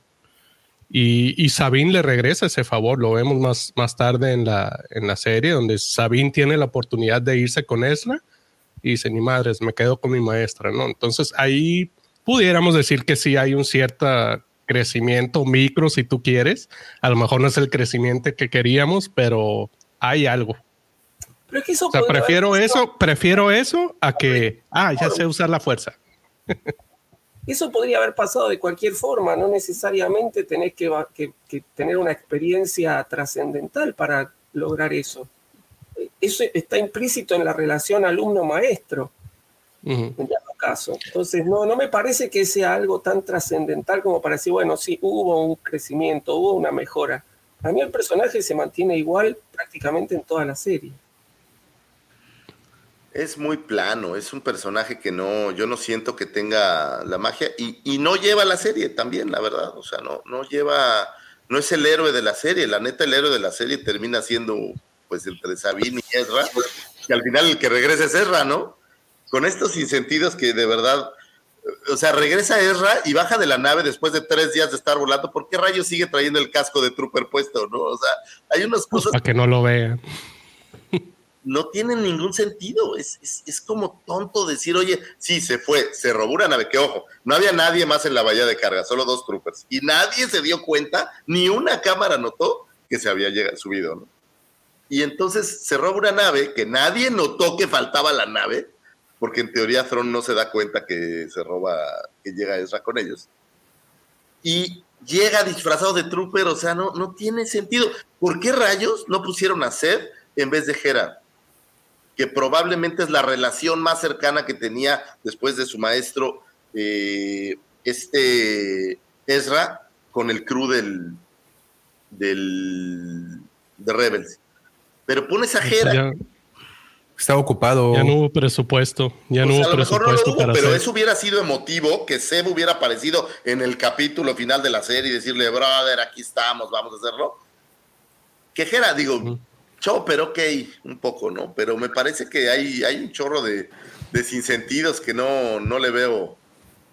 Bueno, yo, yo ahorita que mencionaba lo del Trooper, este, para mí eso es muy Ezra. Es, este, Coleccionaba cascos, ¿no? Sí, durante toda la serie siempre vemos que, que colecciona cascos y cuando se va a los madrazos siempre trae un casco puesto. Entonces, me imagino que va por ahí el tema. Se escapa de la nave de Throne y vuela quién sabe cuántos días. De alguna manera llega a la base exacta donde está Hera esperando. Y de alguna manera escapa sin que lo vean. Puesto, La neta, o sea, no va a batalla, no va a ningún lado, pues va a bajar. ¿Qué tal que lo agarran a balazos, no? O sea, es. Yo, yo no le veo tanto sentido a esas cosas. ¿eh? Me parece que, ahí tratan de. ¡Oh, la sorpresa! Pues, ¿cuál sorpresa? Todos sabemos que es Ezra, ¿no? No, no creemos que es un trooper que se escapó. Todo el mundo sabe perfectamente bien que es Ezra. Entonces, para el televidente, eso no por tiene un segundo, Por un segundo, cuando lo vi bajar con el casco de trooper, dije, ah, es un enviado de Tron que le va a dar un ultimátum o algo así. La serie termina tipo, ya llegué y lo voy a hacer pelota, ¿no? Una cosa así porque sinceramente se me hizo sin sentido que es a disfrazado de trooper. Sácate el casco, ya estás ahí. Digo, creo, es más, ¿para qué se disfrazó de trooper si nadie lo vio en la nave, no? Digo, no, no, no sé. Ah, o, sea, lo que sí no me hace sentido es justo que llegue disfrazado todavía, pero me hace sentido que dentro de la quimera esté disfrazado. No, sí, bueno, eso sí, pero Sí, por eso. La base de tus amigos. Tenés que bajar disfrazado de trooper. Sí, claro, mandas el mensaje, hey, soy yo, abran, abran la puerta, ¿no? Eso, eso es lo que iba a decir. De que cómo lo dejan entrar hasta home así, el vato sin que nadie lo derribe. ¿Qué no, es lo que te digo. O sea, Oye, y aparte es la misma nave de Baylor Paul y, y, esta morra que llegaron en esa nave hicieron un cagadero y, y no aprendieron eso, ¿no? No, y luego otra, otra. Qué casualidad que siempre encuentran pinches trajes de Stormtrooper a la medida, güey. Siempre, siempre, siempre, siempre. Bueno, es que son estándar, son estándar. Aquí creo que hay muchas cosas que fallan. A mí, curiosamente, lo que más me gustó fueron los Zombie Troopers, recordándome Dead Troopers, que no es el mismo tipo de Zombie Trooper, pero, pero la idea me gusta. Y bueno, pues, ¿para qué llevaban tanto pinche ejército a Datomir? ¿No había ahí ya muertitos que se pudieran llevar las hermanas? Pues no sé, los arrasó. a ellos los arrasaron los separatistas, ¿no? Fíjate, ese es otro punto de que ¿qué hizo tanto tiempo Throne ahí donde estaba? ok, una de esas cosas fue arreglar el quimera. Mira ese, ese pinche dardo envenenado para, para justificar a su azoka del pillín. Sí, como es al pillín, luego, luego tirando, tirando. es que tú eres ay, ay, me pegan a Azoka, hay que defenderla. Ay, sí, ay, sí. Si es un peliculón los Monsters, ¿qué te pasa? Pero ojo, los Monsters sabes que no son serias, sabes que es una, un churrillo para divertirse. Y Azoka teóricamente sí es muy serio pero Una serie seria. Sí, pues es como rápido y furioso, güey. es como los indestructibles, güey. O sea, sabes que es un churro, güey. Te vas y te sientes y te desconectas, güey. Si nomás quieres ver que la acción suceda, güey. Así de, ay, ay, dame mis carritos, ya me voy. Eh, no sé si en mi ausencia platicaron, pero ¿qué tal Ezra como personaje a lo largo de la serie o desde su aparición? ¿Les gustó? ¿Con Moisés? Con Moisés. Pues yo creo que eh, es el que más se mostró como era en, Rebels. O sea, sí, sí hay un crecimiento por el tema de edad, obviamente, pero por ejemplo, este, cuando, en, el episodio anterior, cuando ya los tienen así como acorralados, su reacción es de, no, mejor llévenos como prisioneros, es muy Rebels. Eso lo solía hacer mucho en Rebels, ¿no? Entonces, ese, ese guiño a la serie este, está ahí. O sea, él es. sí le pegó, ¿no? a cómo era el personaje. Sí, exacto. Por eso te digo, él, sí es Ezra, pues, o sea, o sea, nada más lo ves más viejo, pero es muy parecido al personaje que vimos en Rebels. Es más, ni Chopper es Chopper. No, Chopper no es tan Chopper. ya ves que sacaba sus manitas y empezaba el pitch y hacía su no, Es que sale caro, George, pues también. Sí, yo creo. Que... de 20 millones de dólares, no friegues.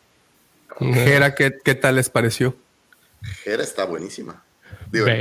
también como personaje. Ah,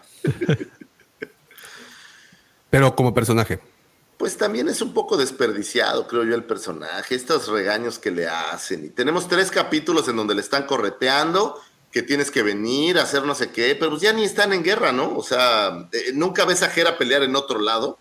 Y entonces todo el mundo está preocupadísimo. ¿Por qué? ¿Por qué Hera no está aquí? Digo, me parece que, que es un personaje al que le quitaron magia que podría tener más magia. Te la vendieron bien divertida en los trailers de que once a rebel, always a rebel. Y dije, no, va a ser un cagadero, güey. Nada, güey. Cero, no pasó nada. O sea, el problema es que todo lo que ves en esta serie, el único que realmente consigue su fin es Tron. Y todos los demás, digo, Ezra se, se subió de polizón, pero lo pudo haber hecho de otras 3.200 formas diferentes y haber regresado. Y, y, todos estos personajes como Hera, que les advirtió 382 veces, es que va a regresar Tron, y nadie le cree, ay, ¿cómo crees que va a regresar? Pues de la misma forma que se fue, o sea, ¿por qué no podría regresar? Y ahora estamos viendo que moverte entre galaxias no es tan difícil. Ya vimos dos formas de hacerlo, el ojo de Sion y las ballenas. Y ahora seguramente vamos a ver una tercera forma, porque Ahsoka pues va a tener que regresar, ¿no? Entonces, derivado de ver el búho pudiera ser el mundo entre mundos, tal vez. Que digan, ah, es que el, padre tenía una cámara en donde se conecta el mundo entre mundos y voy a cruzar la galaxia por medio de ella y estamos en cinco minutos de distancia. O va a, va a volverse fácil regresar, van a encontrar otra manera de hacerlo, van a llamar a otra ballena. O sea, no era tan difícil viajar a donde estaba Ezra y mucho menos tan difícil encontrarlo, ¿verdad? Digo, el tema ahí era la ubicación exacta, Lucy. Pero aún así no la tenían y llegaron. Ese es el punto, es que no, pero sí la tenían, güey. Claro que no, en la ballena se suben con fe que la ballena las va a dejar casualmente estacionadas en el planeta donde está Erra. Es un planeta enorme, güey. ¿Cuánto tiempo te llevaría aquí en la Tierra encontrar a alguien del otro lado del planeta? lo que pasa es que tú no tienes la tecnología que provee Acme Imperiales de la galaxia. Ah, bueno. Pues o sea, sí, ok. Eh, tiene unos, teles, tiene unos, unos este, prismáticos de otro planeta, Lucifer. Radiolocalizadores. Claro. No, claro, claro. No, es, es, que hacen ver que los planetas son como una pradera ahí de Xochimilco, güey. O sea, que miden 5 kilómetros cuadrados. Sí, ah, bueno, eso ha sido siempre, güey. Ah, pues me sorprendió mucho lo mucho que se parece a Durango ese planeta, güey. está bonita. La, fotografía sí está buena, sí está buena, la verdad, eso sí. Y me encanta porque al principio creíamos que solo había sables Jedi poderosos y cada vez más sables que hacen cosas maravillosas, ¿no? O sea, me gustó el sable de la madre Talsin, la verdad. El sable Talsin. Oye, ¿y qué les pareció Throne? Digo, porque era el hype de la serie. Era lo más. Busqué un meme especialmente para expresar eso. Saludos, Alex. Oigan, por cierto, tienen un directazo en Mandalore Express. Eh, yo creo que terminando este, este programita, ellos empiezan, tienen invitadazos de lujo. No, así es que pueden tener un sábado por la mañana o tarde en España, muy de lujo, si se conectan después de, hablando de Star Wars con los chicos de Mandalore Express, el buen Alex y el buen compi Eddie, van a tener de invitados, eh, obvio no es ningún spoiler porque ya estuvieron publicándolo en sus redes, a Yeshua Revan y al eh, guardia del templo, creo que se llama eh, el otro canal, así es que échenle un ojo, va a estar muy bueno y pues van a igual, así como nosotros, van a diseccionar y, el final el, la el serie. el Disney Lover que le dicen por ahí. No sé si el pillín también, ¿verdad? Va a estar por ahí. Le mando, le mando un abrazo al Alex y no, a todos, el pillín, al compi, les mandamos abrazos. Oye, entonces, bueno, Pepe ya dijo que tiene más respeto por una bolsa de plástico que sirvió como empaque para unas sabritas que por Tron. Son, son poco efectivas sus estrategias, ¿no? Al final Tron ni hace nada, o sea, al final... Pues todo le parece bien. Todo le parece bien, las hermanas hacen que Morgan haga todo y traiga el, ojo de Sion, las hermanas son las que hacen... ¿Te, das cuenta que, que Tron es como ese marido frustrado? Oye, que se rompió el bote de la basura. Está bien, está bien, está bien. Necesitábamos comprar uno nuevo de todas formas. Sí, sí, Oye, que cortaron la luz. Ah, está bien, de todas maneras necesitábamos eh, hacer una nueva instalación aquí en la casa. Oye, que me chocaron. Está bien, está bien, amor. Este, y por dentro, pues está a punto de implotar, ¿no? No sé, siento que le falta el, resultado magiveresco que al final crees que no lo va a lograr y al final sí lo logra porque pensó tres jugadas antes. Me parece que aquí nunca se ven estas jugadas antes que les gana a ellas. Ese es el pedo. O sea, yo no veo que. Yo en Throne en mi imaginación es un, vamos a ponerlo, una gran ajedrecista que ve muchas jugadas anticipadas y realmente lo tienes que sorprender con algo totalmente disruptivo y fuera de la norma para ganarle una batalla. Y yo aquí veo un Tron que ni siquiera lo necesita, vamos, o sea, no, no hace nada diferente que de verdad haga ver lo que hizo una gran estrategia para, para regresar. pero y, que, es que era muy, muy simple, simple entre comillas lo que hizo. Pero, y su estrategia al final era mantener a Soka lejos. A ver, yo no quiero al aprendiz de Skywalker cerca de mí. Este, y esa fue su estrategia. Digo, a lo mejor no es una gran estrategia, pero te lo muestra, ¿no? O fíjate, fíjate que como se venía dando la mano, se podría haber ido mucho antes. Sí. se podría haber ido muchísimo antes. sí, lo que decía Lucifago, que, que no se puede ir, que no se puede ir, que no se, se, podría haber ido muchísimo antes. Entonces, es como que no, le, no funciona ese personaje como debería haber funcionado. Oigan, pero, ah, pero con todo y sus tardanzas, al final se cumple el objetivo. Pues, una, mantiene fuera de la nave a Ahsoka, digo, se le cuela a Ezra, pero su, lo tiene a, a Ahsoka lejos, y dos, con todo y el retraso, se termina yendo. Entonces, de cierta manera, pues sus estrategias funcionaron. se termina, se termina no, no es así la estrategia maquiavélica que todos queríamos, ¿no? Pero es decir, se termina yendo porque se tenía que ir. Es decir, todos sabíamos que Tron iba a volver. Creo que de toda la gente que vio la serie no hay nadie, por lo menos de los, de los fans de Star Wars, no hay nadie que hubiera pensado que en algún momento Tron no iba a poder volver. Porque el conflicto que se viene ahora es el regreso de Tron y, y intentar establecer un nuevo imperio que eventualmente generará en la primera orden y demás. Ahora, eh, se volvió porque se tenía que volver, no porque se haya sentido como un mérito del personaje. Es decir, toda la, toda la, el tema es ese, si hace tres capítulos que venís amenazando, me voy a ir y los voy a dejar a todos acá, hacelo, no lo estires, si no, no lo, no lo anuncies. Si no, no lo anuncies.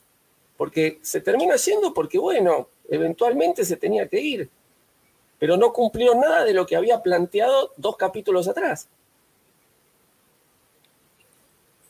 Sí, es una cosa extraña, ¿no? Quién sabe cuál sea el. La idea, yo creo que es un tron nerfeado, donde a lo mejor más adelante veremos su gran inteligencia, no lo sé, a lo mejor quería regresar a Ezra también, su gran enemigo, no lo sé, pero a mí me parece que, que las cosas no las hace al estilo Tron, esa es mi impresión. A lo mejor me equivoco, pero a mí, y no que no sea, ese no es mi Tron y estas cosas, ¿no? Pero me parece que no opera tan parecido a un Tron como lo vimos en la novela de Tron o, o incluso en Rebels, en donde él tiene todo bien planeado y todo, o sea, me parece que aquí, pues, mandar a atacar a Sok es una mala, es un mal gasto de recursos. Me parece que es una... pero al contrario, por, no, no manda mucho.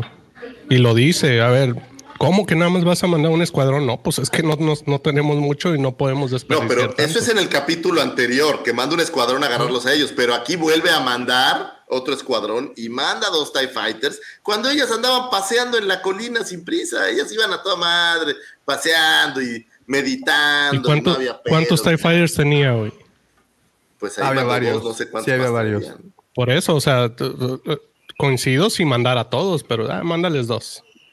Y, aplica la de, ah, es un resultado este, esperado, ¿no? Eso y bueno, no sé si, claro, pues el rey nunca pierde, pero no sé si al principio, bueno, perdón, en una parte de esa conversación se dieron cuenta que él dijo, que dijeron, bueno, o fue Morgan, que dijo, ellos están dispuestos a sacrificarse. Y era refiriéndose a los troopers que iban a entrar a, combatir. Entonces, pues es otra de esas cosas, ¿no? Que sí que tenía como presupuestado que iba a perder a ese número de. Oye, ¿esos troopers ya eran semi-zombies o no? Esa es una excelente pregunta porque fíjate que eh, en una. Eh, en un momento cuando pelean Sabine, cuando es el momento del. Ta, ta, tararara, y que agarra el sable. Bueno. Eh, en ese, en ese momento alguien le rompe el parte del casco a uno de esos Dead Troopers y se ve la cara de un, monstruito. Entonces, pero ese fue ese Dead Trooper. No sé los otros que, que se les puso los ojos verdecitos.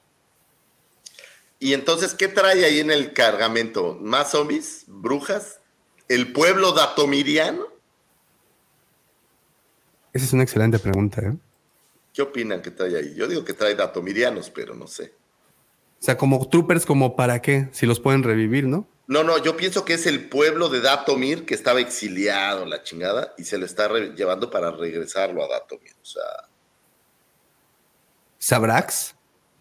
Pues sí, ¿no? Sabrax. no, no, de Sabrax, Dios, quién sabe, no, no es cierto, pero no, Sabrax. Oye, ¿sabes qué está muy curioso? Eh, si tú jugaste Jedi Survivor, ves las capacidades que tiene una bruja entrenada y luego ves pelear a, esta Morgan y, la verdad es bien Pero es que no era una bruja entrenada. No, era una bruja medio entrenada. Pelea mejor con el sablecito de Beskar, creo.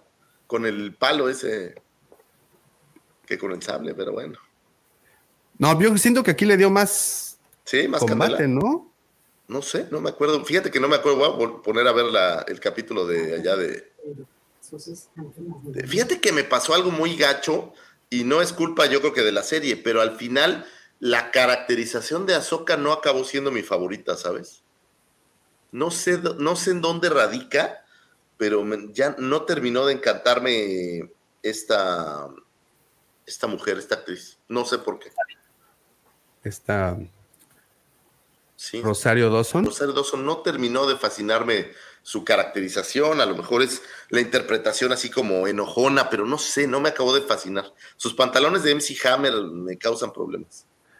Mira, George se tuvo que salir, pero aquí nos deja su opinión.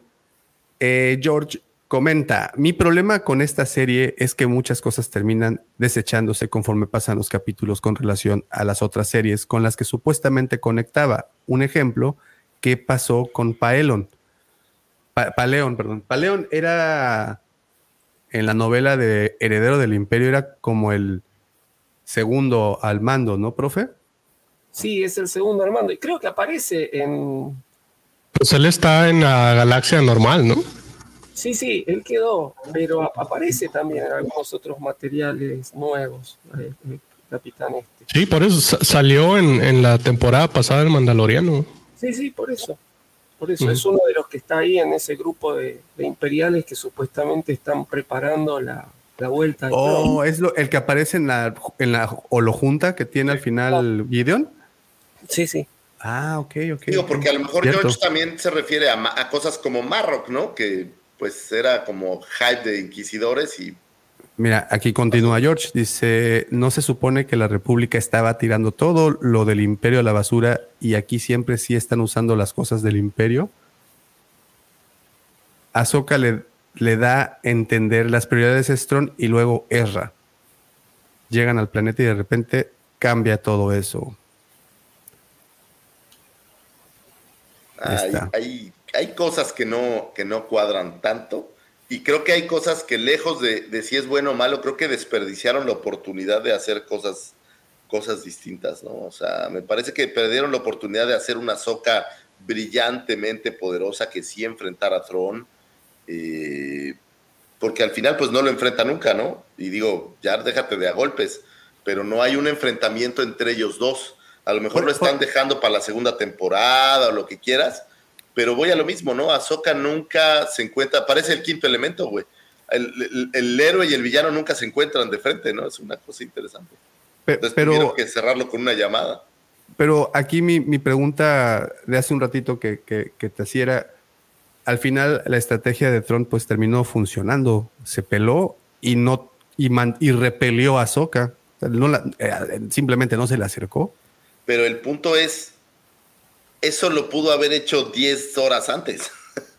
y se hubiera quedado igual a Soca, güey. O sea, mi punto es, la estrategia fue ganar, hacer más tardado el tema para asegurar que no se subiera, pues hubiera Porque en, en, teoría ellos esperaban terminar con este cargamento y pelarse. Pero por eso, se pero terminaron por el cargamento y entonces manda a los TIE Fighters a pelear. No, pero es que supuestamente seguían cargándolos, ¿no?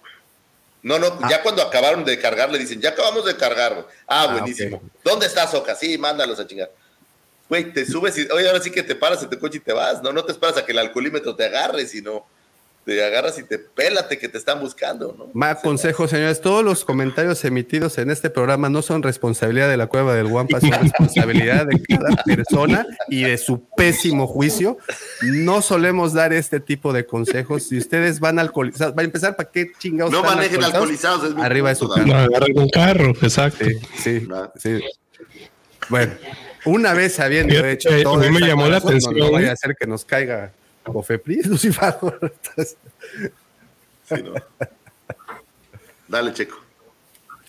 No, que justo en esa conversación, o no me acuerdo, en la imagen que estás viendo ahí, como que Tron da un esbozo de la única derrota que, admite. Y creo que hace referencia a, Ezra, ¿no? Que ya en su momento un Jedi me pegó en la madre, no vuelve a pasar. Entonces, como que todo gira en torno a eso, ¿no? De mantener a, al aprendiz de Skywalker lo más lejos posible para yo poder ir haciendo lo mismo. Que bueno, sí entiendo que, ok, ya, ya llené los baúles, vámonos. Pero como para asegurarse no vaya a ser la de malas, pues les manda a los escuadrones. Oigan, a ver, pregunta. ¿Qué era más peligroso para Thrawn siendo que el único que lo había vencido era Ezra? ¿Es Ahsoka o Ezra? Ezra. No, perdón, Ahsoka. O sea, ¿le preocupaba más Ahsoka? Sí. Sí. Pues, sí, por ser, por ser quien es, este, la, aprendiz de quien era.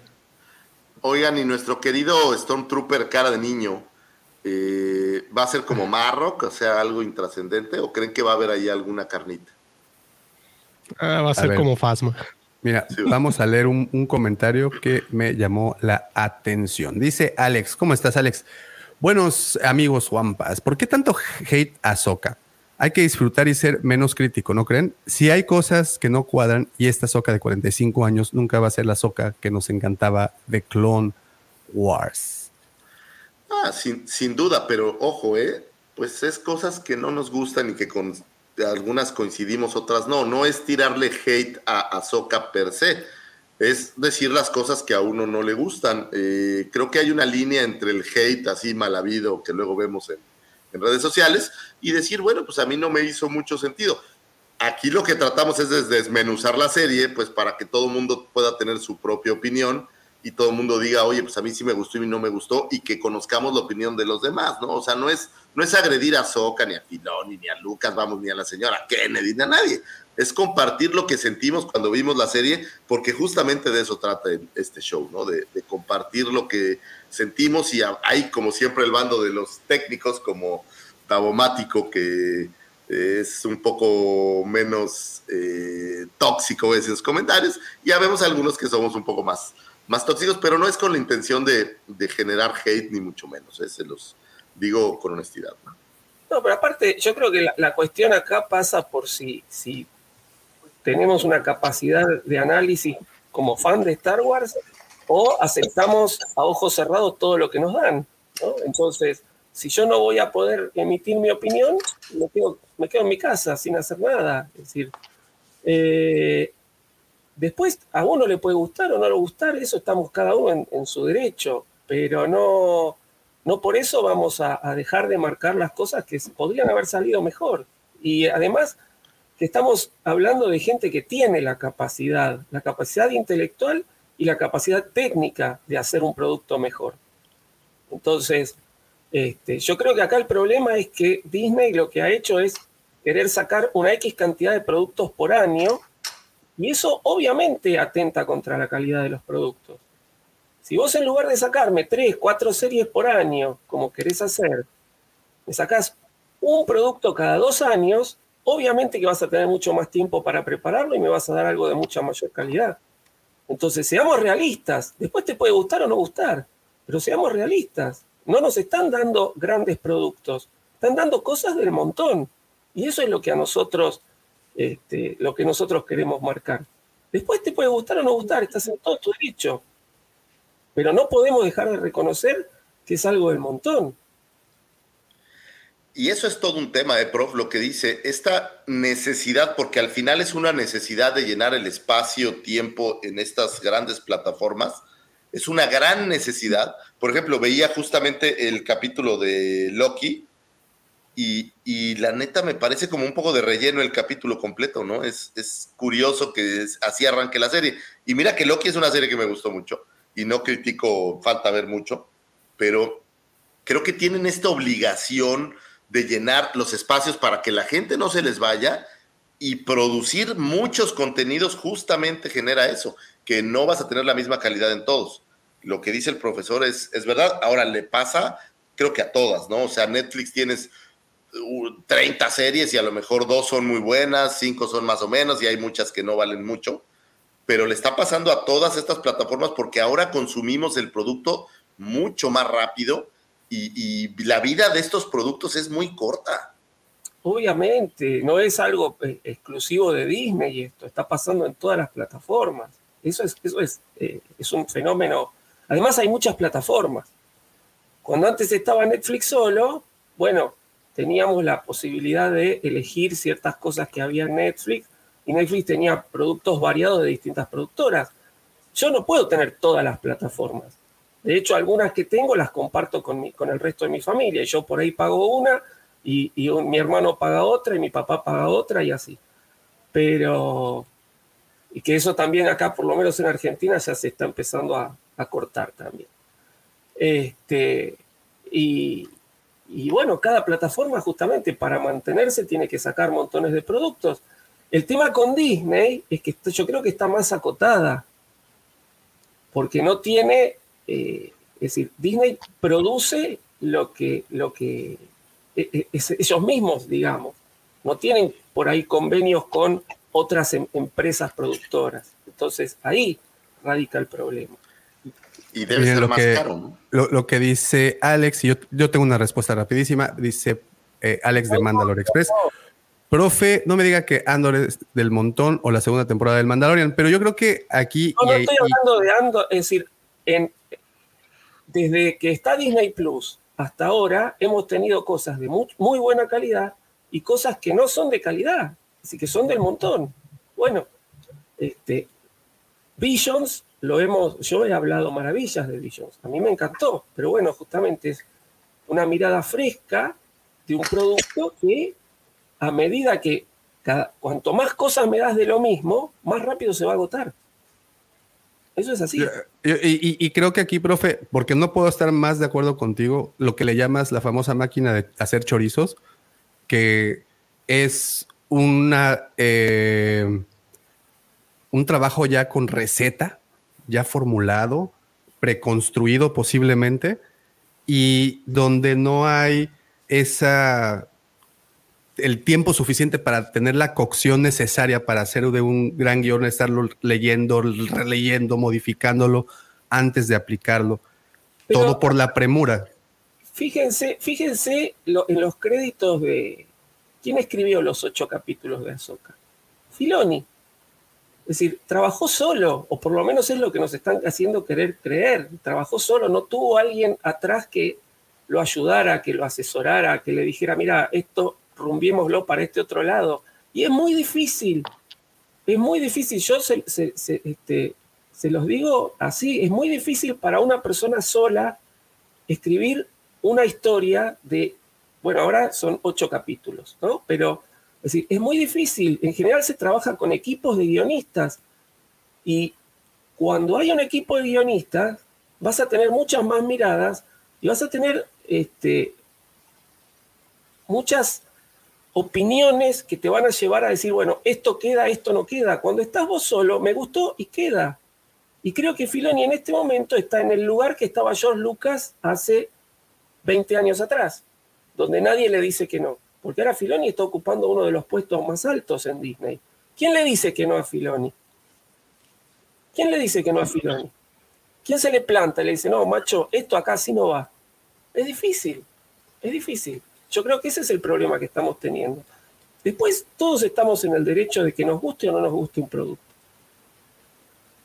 Oigan, ¿y no, no sienten que el final fue poco emotivo? Eso fue una de las cosas que más me, me, me pesó, digamos, de la serie en general digo, hay finales épicos como ver a, Luke regresar o como cuando explota IG eh, Eleven que dices, güey, pues o sea, te encariñaste con el personaje y explotó, pero aquí no se muere ningún personaje importante, o sea, como que le faltó algo de emotividad. ¿No, ¿No les pareció que fue poco emotivo? Lo que iba a pasar, sabíamos que iba a pasar.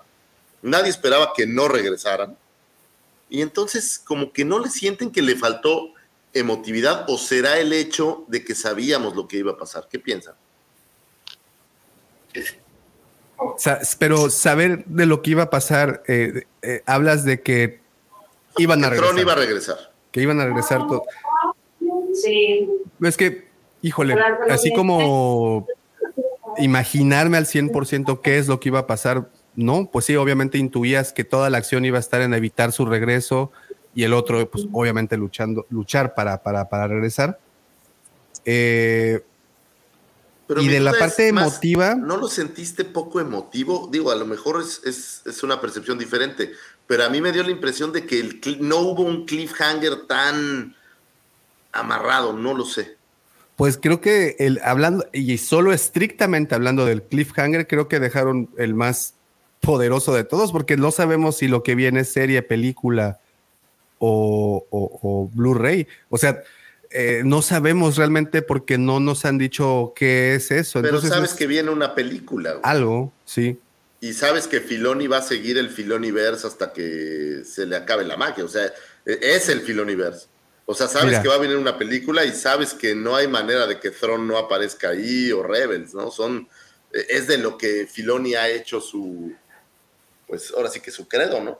Fíjate, y digo, aunándolo con el comentario que nos deja Ricardo, eh, que dice, eh, a mí me pareció emotivo, no se murió un personaje en la serie, pero, en eh, pero el actor en la vida real, hablando en particular de Bailan y de este actor Stevenson, Ray Stevenson, hablando de eso, creo que tuvo al menos esta parte final momentos emotivos aislados que creo que sí, sí me hicieron casi llorar como el otro día me viste llorar cuando le pegaron al androide ese de, la película. a la niña androide. A la niña de, Creator.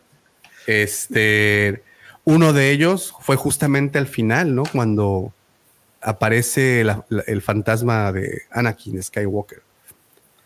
¿Les gustó? Por, sí, claro, pues es que a mí, a mí me gusta mucho Anakin Skywalker. Pero ya lo habíamos visto, ¿no? O sea, ya no es así como...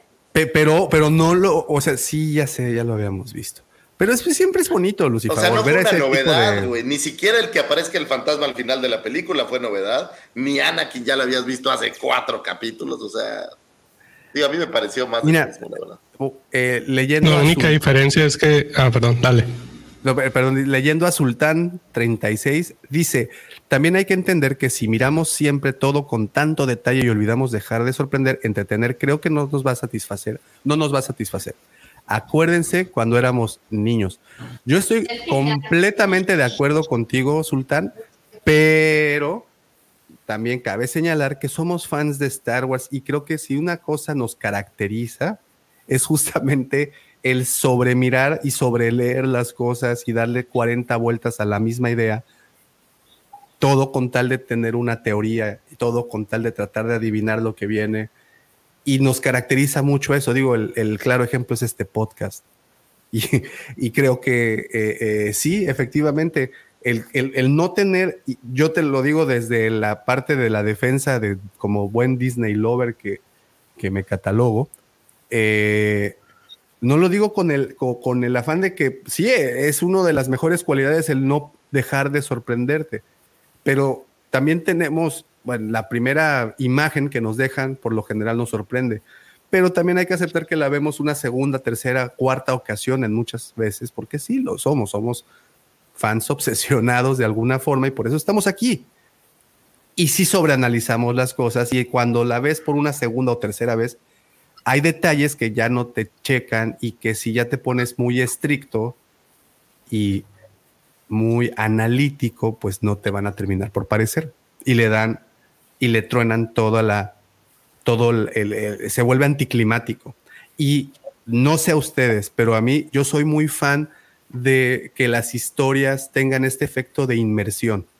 Si yo puedo, por más inmerso que esté en una historia, de repente sucede algún detalle en pantalla o en la misma historia, en el diálogo, en lo que sea, que hace que digas, híjole, ya me sacó de mi, de mi zona zen. Y desafortunadamente Ahsoka me mantuvo en una zona zen, pero sí hubo un par de picos que hicieron que... Esa... ¿qué tal este personaje Hattie, por todo que no hemos hablado de ella, que también es un final como un poco desabrido?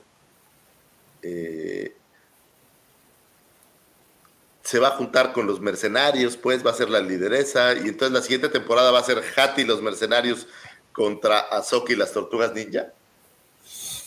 Los Fraggle Rocks. Fraggle Rocks, es una cosa.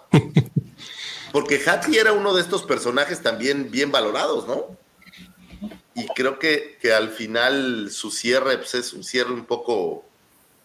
Eh, o sea, no, no, no le vi un cierre tan emotivo. Mejor lo hubiera regresado a seguir peleando con Azoka, alguna cosa así, ¿no? Eh, eh, algo que no hemos comentado también del final, lo que menciona ahí Gerardo. Dice Gerardo, ¿y qué significa la montaña a donde apunta el padre y que Bailan se ve? Ese, ese momento, como ya sabes, bueno, ahorita creo que la imagen está más adelante, que, ah, tú sabes, mira, nada más antes de continuar, y digo, aquí es momento para, momento para los que, los podcasters brinquen a la parte de, la cara de, la cara de Azoka es. Está padre. así de te voy a romper toda brujilda madre en gajos. Buenísima. Y bueno, aquí el momento, les repito, para mí ese momento eh, que, me sacó un poco del, encanto fue este, porque no debió haber pasado, pero bueno, ya pasó. Sí, como te digo, era bola cantada, pero no lo quería. Y aquí es donde te decía, mira, el ah, Death Trooper se ve como una calaquita por debajo. Lo que me hace pensar que ya estaba podrido desde antes, ¿no? O sea, no, no, no, el, el humo verde no lo pudrió, ¿o sí? No sé. Pero digo, no, o sea, no es la primera vez que los, que los despertabas a los muertos. No. ¿Quién sabe? No, no, no. Me gustan los muertos. Y, bueno, de regreso a la pregunta de Jerry, en que, qué significa ese momento que él está apuntando, que está Bailan apuntando hacia algún sitio en el, en la, en el risco de esta formación que se parece al padre la trilogía de Mortis de nueva cuenta se hace presente y eso solo significa, una vez más, el mundo entre mundos. Esto me pareció la solución obvia para cruzar por el mundo entre mundos, ¿no? Ah, pues crucemos por aquí esta veredita, que aparte me lleva directo a la nave de Tron. Ya ves que la nave de Tron hay como un portal o no sé qué. Entonces, pues ya cruzamos y listo. Entonces, espérame, ¿crees que la solución que le vaya a poner los escritores al hecho de cómo van a ir desvaneciendo al personaje de Bailan es que él va a encontrar la manera de entrar al mundo entre mundos y entonces ya lo van a poder usar de manera holográfica, lo cual es más fácil digitalizar. Y entonces vas a poderle dar una la verdad yo creo que Bailan va a pasar un poco a la historia y es Ahsoka quien encuentra el mundo entre mundos. O sea, Bailan el problema que tienes es uno, ya no tienes el actor, entonces tienes dos opciones. Recastearlo o hacer un producto diferente, como dice el prof, una serie animada o a lo mejor alguna novela o algo así. Pero me parece que para la serie de Ahsoka, el personaje de Bailan ya no va a tener una gran continuidad. O sea, a lo mejor es una semilla sembrada para otra cosa. Brandon Dooms, muchísimas gracias por ese super chat.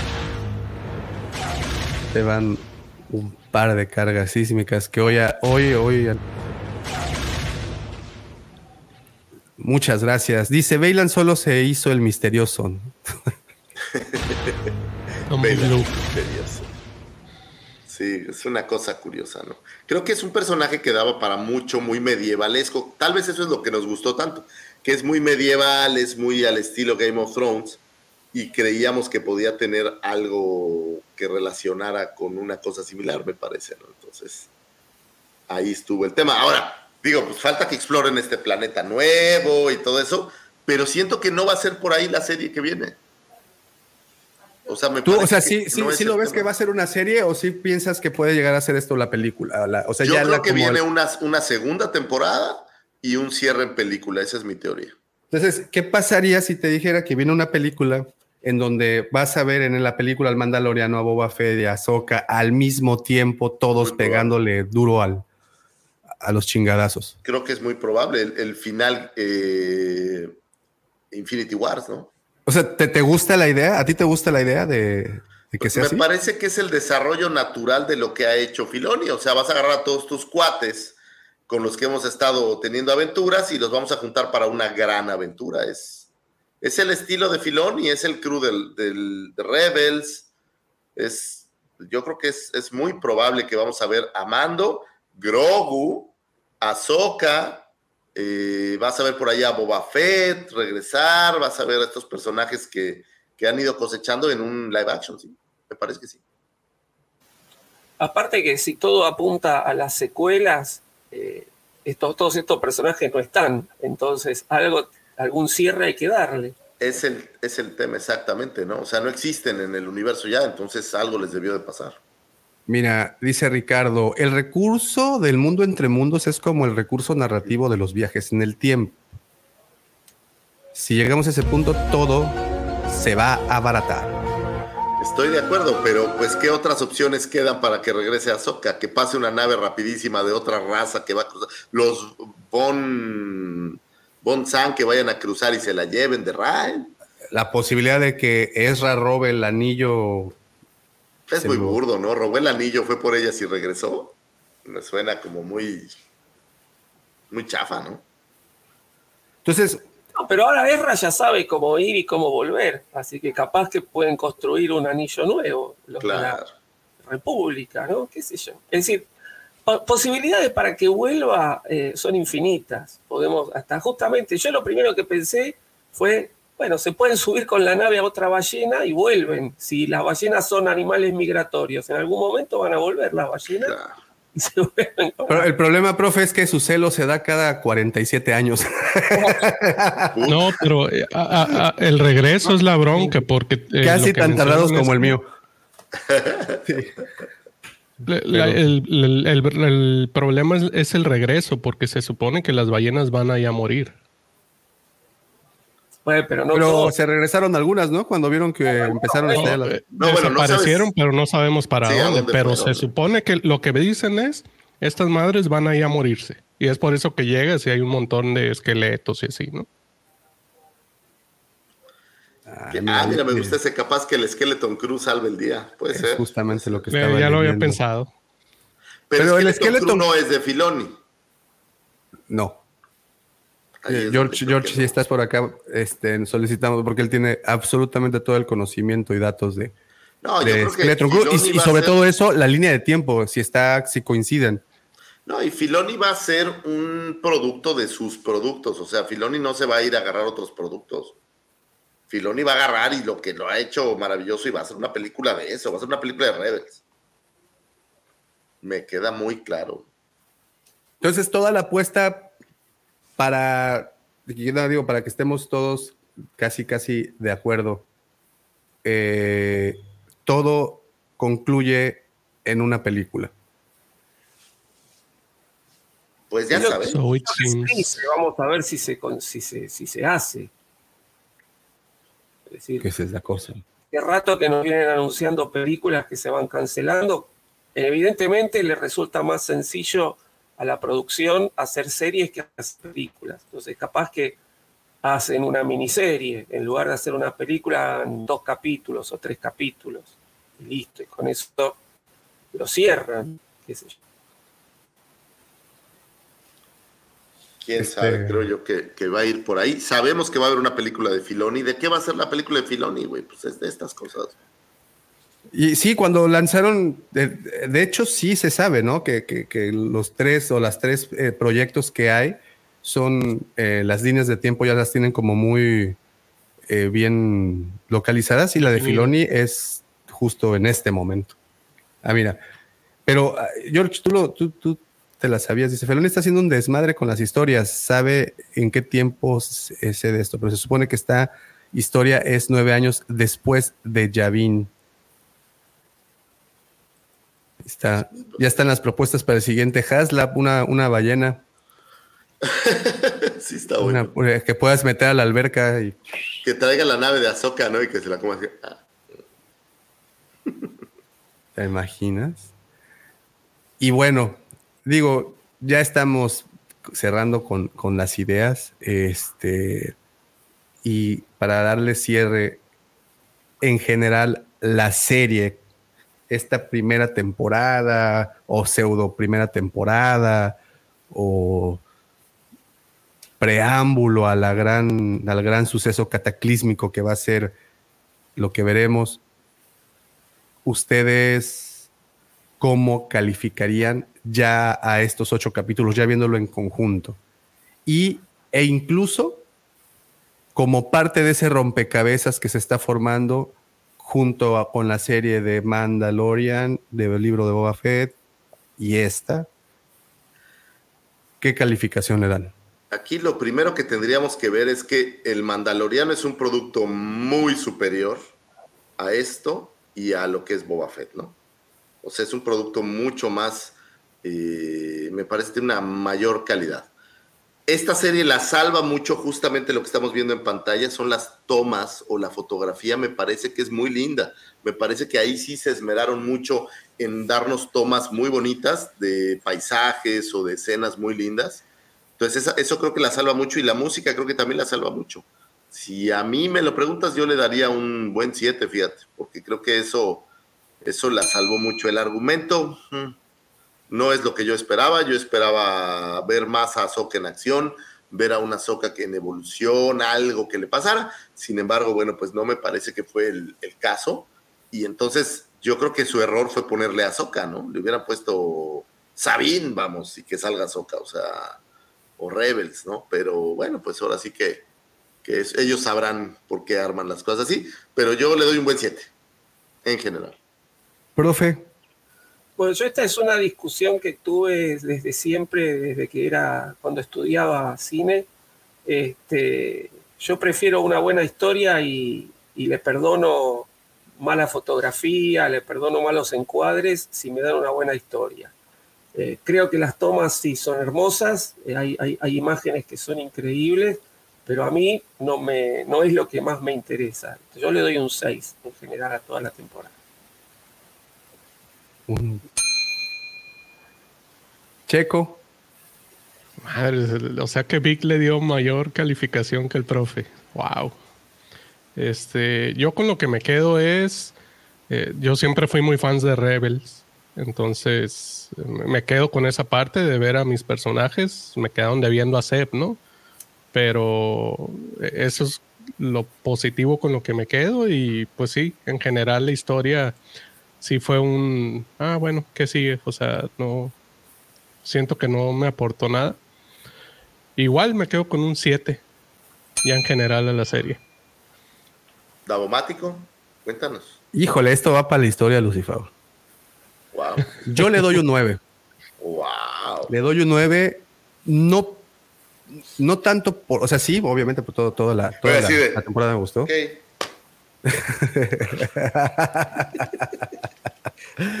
ya te estoy mandando tus volumes. Apaga y vámonos. ah, espérate, me faltó mi, está mi 9. Y les platico por qué. Hubo momentos de la serie, no, no, no todos los capítulos los tuvieron definitivamente, pero sí hubo momentos que de verdad me gustaron muchísimo y que la experiencia que me hicieron tener esos, esos, esas este, en escenas, cameos, easter eggs, todo lo que quieras. A ver, déjaselo repito. Sí, Edgar, nueve. Está. Nueve. Lover, desde Lover. Pues ya se los dije, ya se los dije. Bueno, en general. Pepe no dejó la suya, ¿verdad? No, no. Ah, George, por cierto, sí dejó la. Eh, ¿Dónde quedó? Fue Por ocho, acá ¿no? estaba. Oye, a ver, Davo, pregunta, Ocho, ocho, ¿al Mandaloriano qué calificación le das? 9.5 Lucifer. O sea, ¿esta serie es solo punto .5 menos buena que el Mandaloriano? Sí. Correcto. ¿Por qué? Te repito, tuvo momentos que se me hicieron muy, muy buenos. Es lo que les puedo decir. Y esos Oye. momentos hacen de verdad que sí, el resto de la, de la historia, pues realmente no, no me opacó, vaya eso. Y sí, tuvo momentos, te repito, eh, creo así de todas, todas, que el mejor capítulo de, de la temporada entera fue Shadow Warrior o el Guerrero de la Sombra. Oye, Davo, nada más sácame de una duda. ¿Tomaste en la mañana? ah, no, sí, ok. Déjalo así, ya no le muevas. Ok, ya entendí. Ya entendí. No pasa nada. Sí, sí, sí, sí, sí. Está bien, es dije, muy respetable. Davo. La verdad es que eh, esta Ay, no, eh, como, eh, se ve que Edgar acaba de llegar, querido hermano. No es secreto. a, a voces cantadas. Esto lo digo todo el tiempo. Es más, me han invitado a programas como el que hicieron Checo y, y- y este Pepe y el profe en el lado de defender al episodio 8. Y sigo creyendo No, y que ahora, ojo, no porque te guste eh, algo como el episodio 8, quiere decir que te va a gustar Ahsoka. En mi caso, a mí, yo también siempre he dicho, siempre me gustó el episodio 8, pero, pues, por ejemplo, Ahsoka no me quedó mucho a deber. Mira, te amamos, Davo, aunque tu op- opinión sea incorrecta. Davo tiene un punto, pero claramente no lo entendemos. Ni él, mi querido Sergio. Saludos, No, tocayo. mira, mira, mira, mira. El, el- el Davo sigue disfrutando de Star Wars como fan, con todos sus errores y aciertos, como cuando éramos niños o jóvenes. Saludos, Wampa, saludos. Saludos. Ay, Ah, ay, pues pues hay mucho cariño hacia Disney. No, mira, este. no, y, y- y de verdad que no es con sarcasmo, ¿eh? fue, fue es, es algo real. Creo que sí tuvo momentos muy interesantes y sí le suma muchísimo el nivel de producción, la música, los vestuarios, los efectos. La verdad que sí, está. Exacto, George. ¿Cuál fue tu personaje favorito, Davo? Kermit. Dirán que en la Marte, si te gusta el frijol, pues vas, pues sí, y con tortillita para chopearlo. Este, mi personaje favorito, Bailan Skull, Ah, Lucifer. ok. Pensé que Kermit, la ranita saltadora de piedra. No, no, no, no, fíjate, no, no, Bailan me gustó. Desafortunadamente no vamos a poder ver más de él. No conocemos todo. Se ve difícil, ¿no? Se ve complicado poder hacer algo más, más. Velo. Sí, pues sí. Dice Quique, el viejo sabroso. Davo, te aprecio, aunque tengas la percepción de la realidad un poco alterada. No, no está alterada, solo toma por las mañanas. Yo te creo, Davo. gracias, Rebel. Gracias, hermano. Pero no, no, no, y no tomé café, a no mucho. Quiero que Pero- sepan que Davomático es un ser de luz que tiene un espíritu muy puro y que su percepción no está basada en toda la bola de cochinadas que luego la gente cree de él. O sea, sí es un cerdo y todo, pero él en su espíritu es una criatura pura y de buen corazón y como niño todavía se sorprende de ver estas cosas y lo cual admiro de todo corazón, mi querido Davomático, porque eso trae, trae alegría a este programa. Le Mira, mira, mira, no sé si este sea el espacio o, o- o- o sea mejor decírselo a la psicóloga directamente, pero después de, de- de- de las cosas que te pasan en la semana, todos con todos sus altibajos y sus sinsabores, llegas y te recuestas a ver esta serie, la disfruto mucho. Y de ahí se basa mi, mi, mi, ¿cómo es? mi percepción de ella llegas al punto en donde dices, güey, a ver, vamos a ver Star Wars. Y en esta ocasión es momento de ver a Sabine con todo y el trabajo que me costó y a, y a su y a, y a compañía. A mí sí me gusta Resistance. ¿Quién dice que no? No es cierto, no le gusta. A mí sí me, a mí, a mí sí me gusta. Muy bien, muchachos. Pues estamos viendo aquí los claroscuros. Fíjate, el, el claro davomático con un buen corazón y el oscuro del profesor, que es un. Ay, dile, echarle la culpa al profesor. No, es que locamente quedamos en el medio. Sí, checo, yo raro. no, yo había esperado ese. Ojo, podemos criticarla, podemos decir las cosas que no nos gustaron, pero lo que no me voy a parar ni cansar de decir, pues qué bueno que seguimos teniendo materiales de Star Wars y no es una saga muerta, ¿no?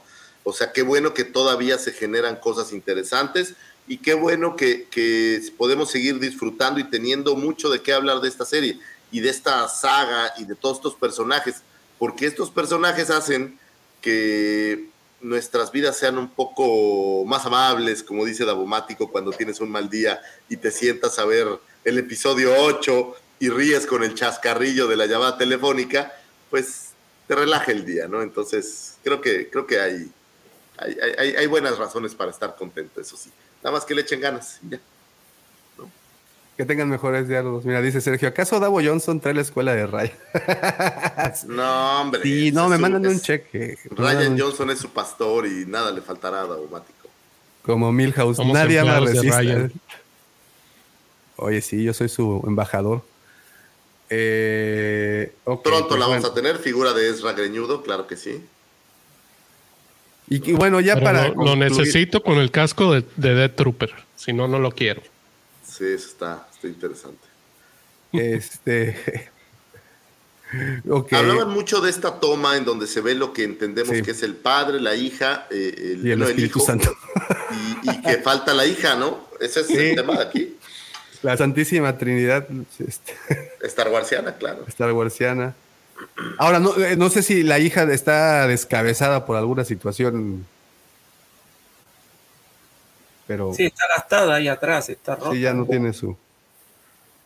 Sí, sí se ve como un poco la, el cuerpo, pero no la cabeza, ¿no?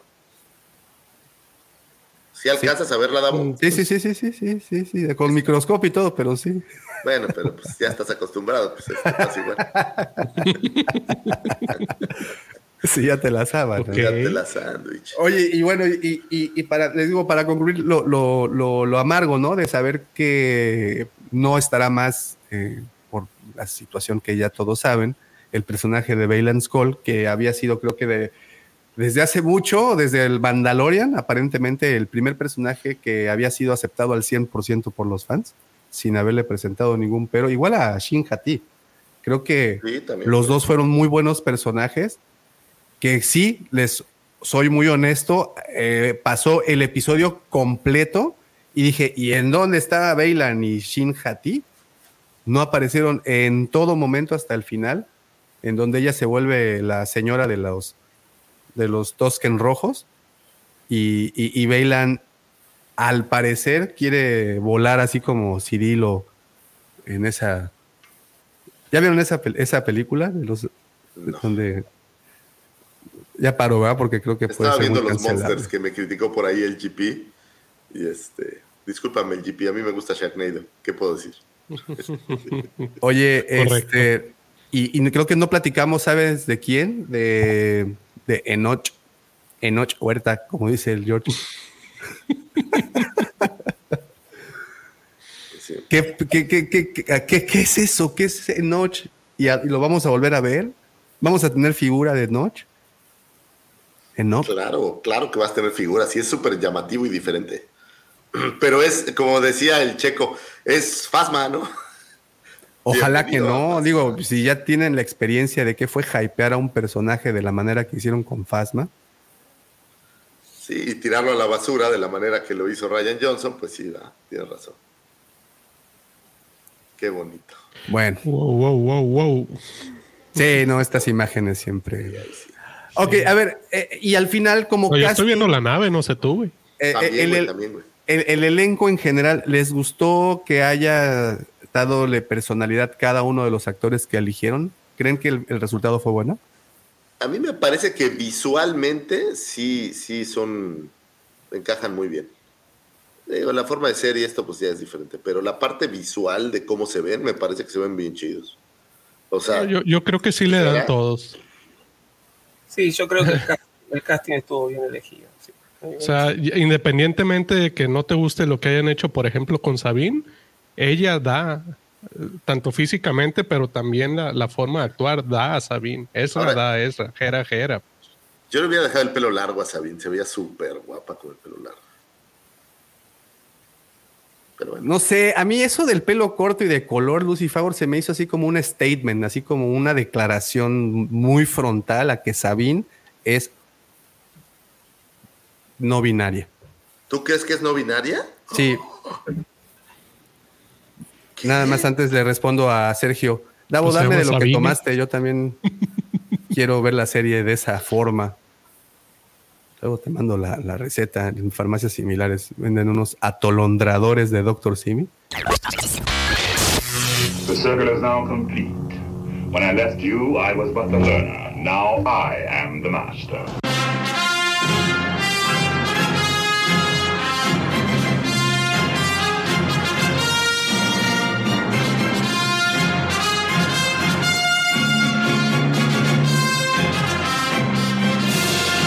Bueno, ok, señores, pues creo que en general, en general, la serie fue entretenida, tuvo sus momentos dulces, tuvo momentos amargos, pero al final, como siempre les hemos comentado, fue el mejor pretexto para estar con ustedes, estar platicando, para estar debatiendo y proyectándonos y teorizando y todo eso que nos encanta, porque eso es lo que se logra al hablar de Star Wars y por eso aquí nos la pasamos hablando de Star Wars. Muchísimas, muchísimas gracias a todos, gracias a todos los que estuvieron conectados desde el principio. Esos comentarios siempre hacen más nutrida el contenido de este programa, así es que de verdad, de verdad se los agradecemos de corazón. Y también Sí, sí, sí, dejen ese poderosísimo like. Antes de terminar, teníamos una encuesta. Eh, en esta encuesta, como siempre les preguntamos, ¿te gustó el cierre de Azoka? Hay cuatro posibles respuestas, no, me, sí y mucho. En el último lugar está un no con 18%. En penúltimo lugar, mucho con 21%. perdón, en antepenúltimo lugar en penúltimo lugar, Me, con un 24% y con un simple sí, el 37%. Muchísimas gracias a todos los que nos ayudaron con ese votito. Así ya se cierra la, la, encuesta. De verdad, gracias, gracias por, por estar aquí platicando con nosotros. Brínquense con el buen Alex allá a Mandalore Express. Alex, manda la liga, no seas gacho, aprovecha, este, mándala aquí al chat para que se brinquen. Excelente directo con el buen Yeshua Revan. Se ponen buenísimos. sí, sí, sí, es, es correcto, es correcto. Se ponen muy buenos con el buen Yeshua Revan y el guardián del templo Jedi, creo que así se llama, espero no esté regándola. Si no, por ahí corríjanme. Eh, gracias de verdad a todos, pero este programa no hubiera sido posible sin los comentarios perspicaces, sin los comentarios atinados, picantes, polémicos y sobre todo sabrosos de mis queridos amigos, por supuesto también los suyos, el buen Checo, profesor, muchísimas gracias. Y claro, con nosotros estuvo aquel señor que conocen como el lujo de Canto Byte, como el Chepe Chepe de Moss Eisley, como el Luis Miguel de Moss Espa. Él es mi querido amigo, mi hermano, arroba Lucifer. Muchas gracias, gracias, Davomático. Le mando un saludo a Juanito, que seguramente nos va a escuchar por ahí en la semana. Mi querido profesor, qué gusto. Checo, qué placer. Al buen George, que tuvo que irse, y al buen Pepillo, les mandamos un abrazo. Mi querido Vic Koala se quedó sin poder lanzar toda la amargura. Pero este programa no podría ser posible, no podría llegar hasta sus closets, sus baños, sus escritorios godines, sin la mente siniestra, el ya popularizado, siempre invitado, nunca igualado, sin del amor, el fantasma de la fuerza del corazón y aquel que le dijeran la última coca de Tatooine, el señor arroba, Davomático. Muchísimas gracias, gracias a todos y como siempre no nos podemos despedir sin antes desearles que la fuerza los acompañe, señores. Gracias y hasta pronto.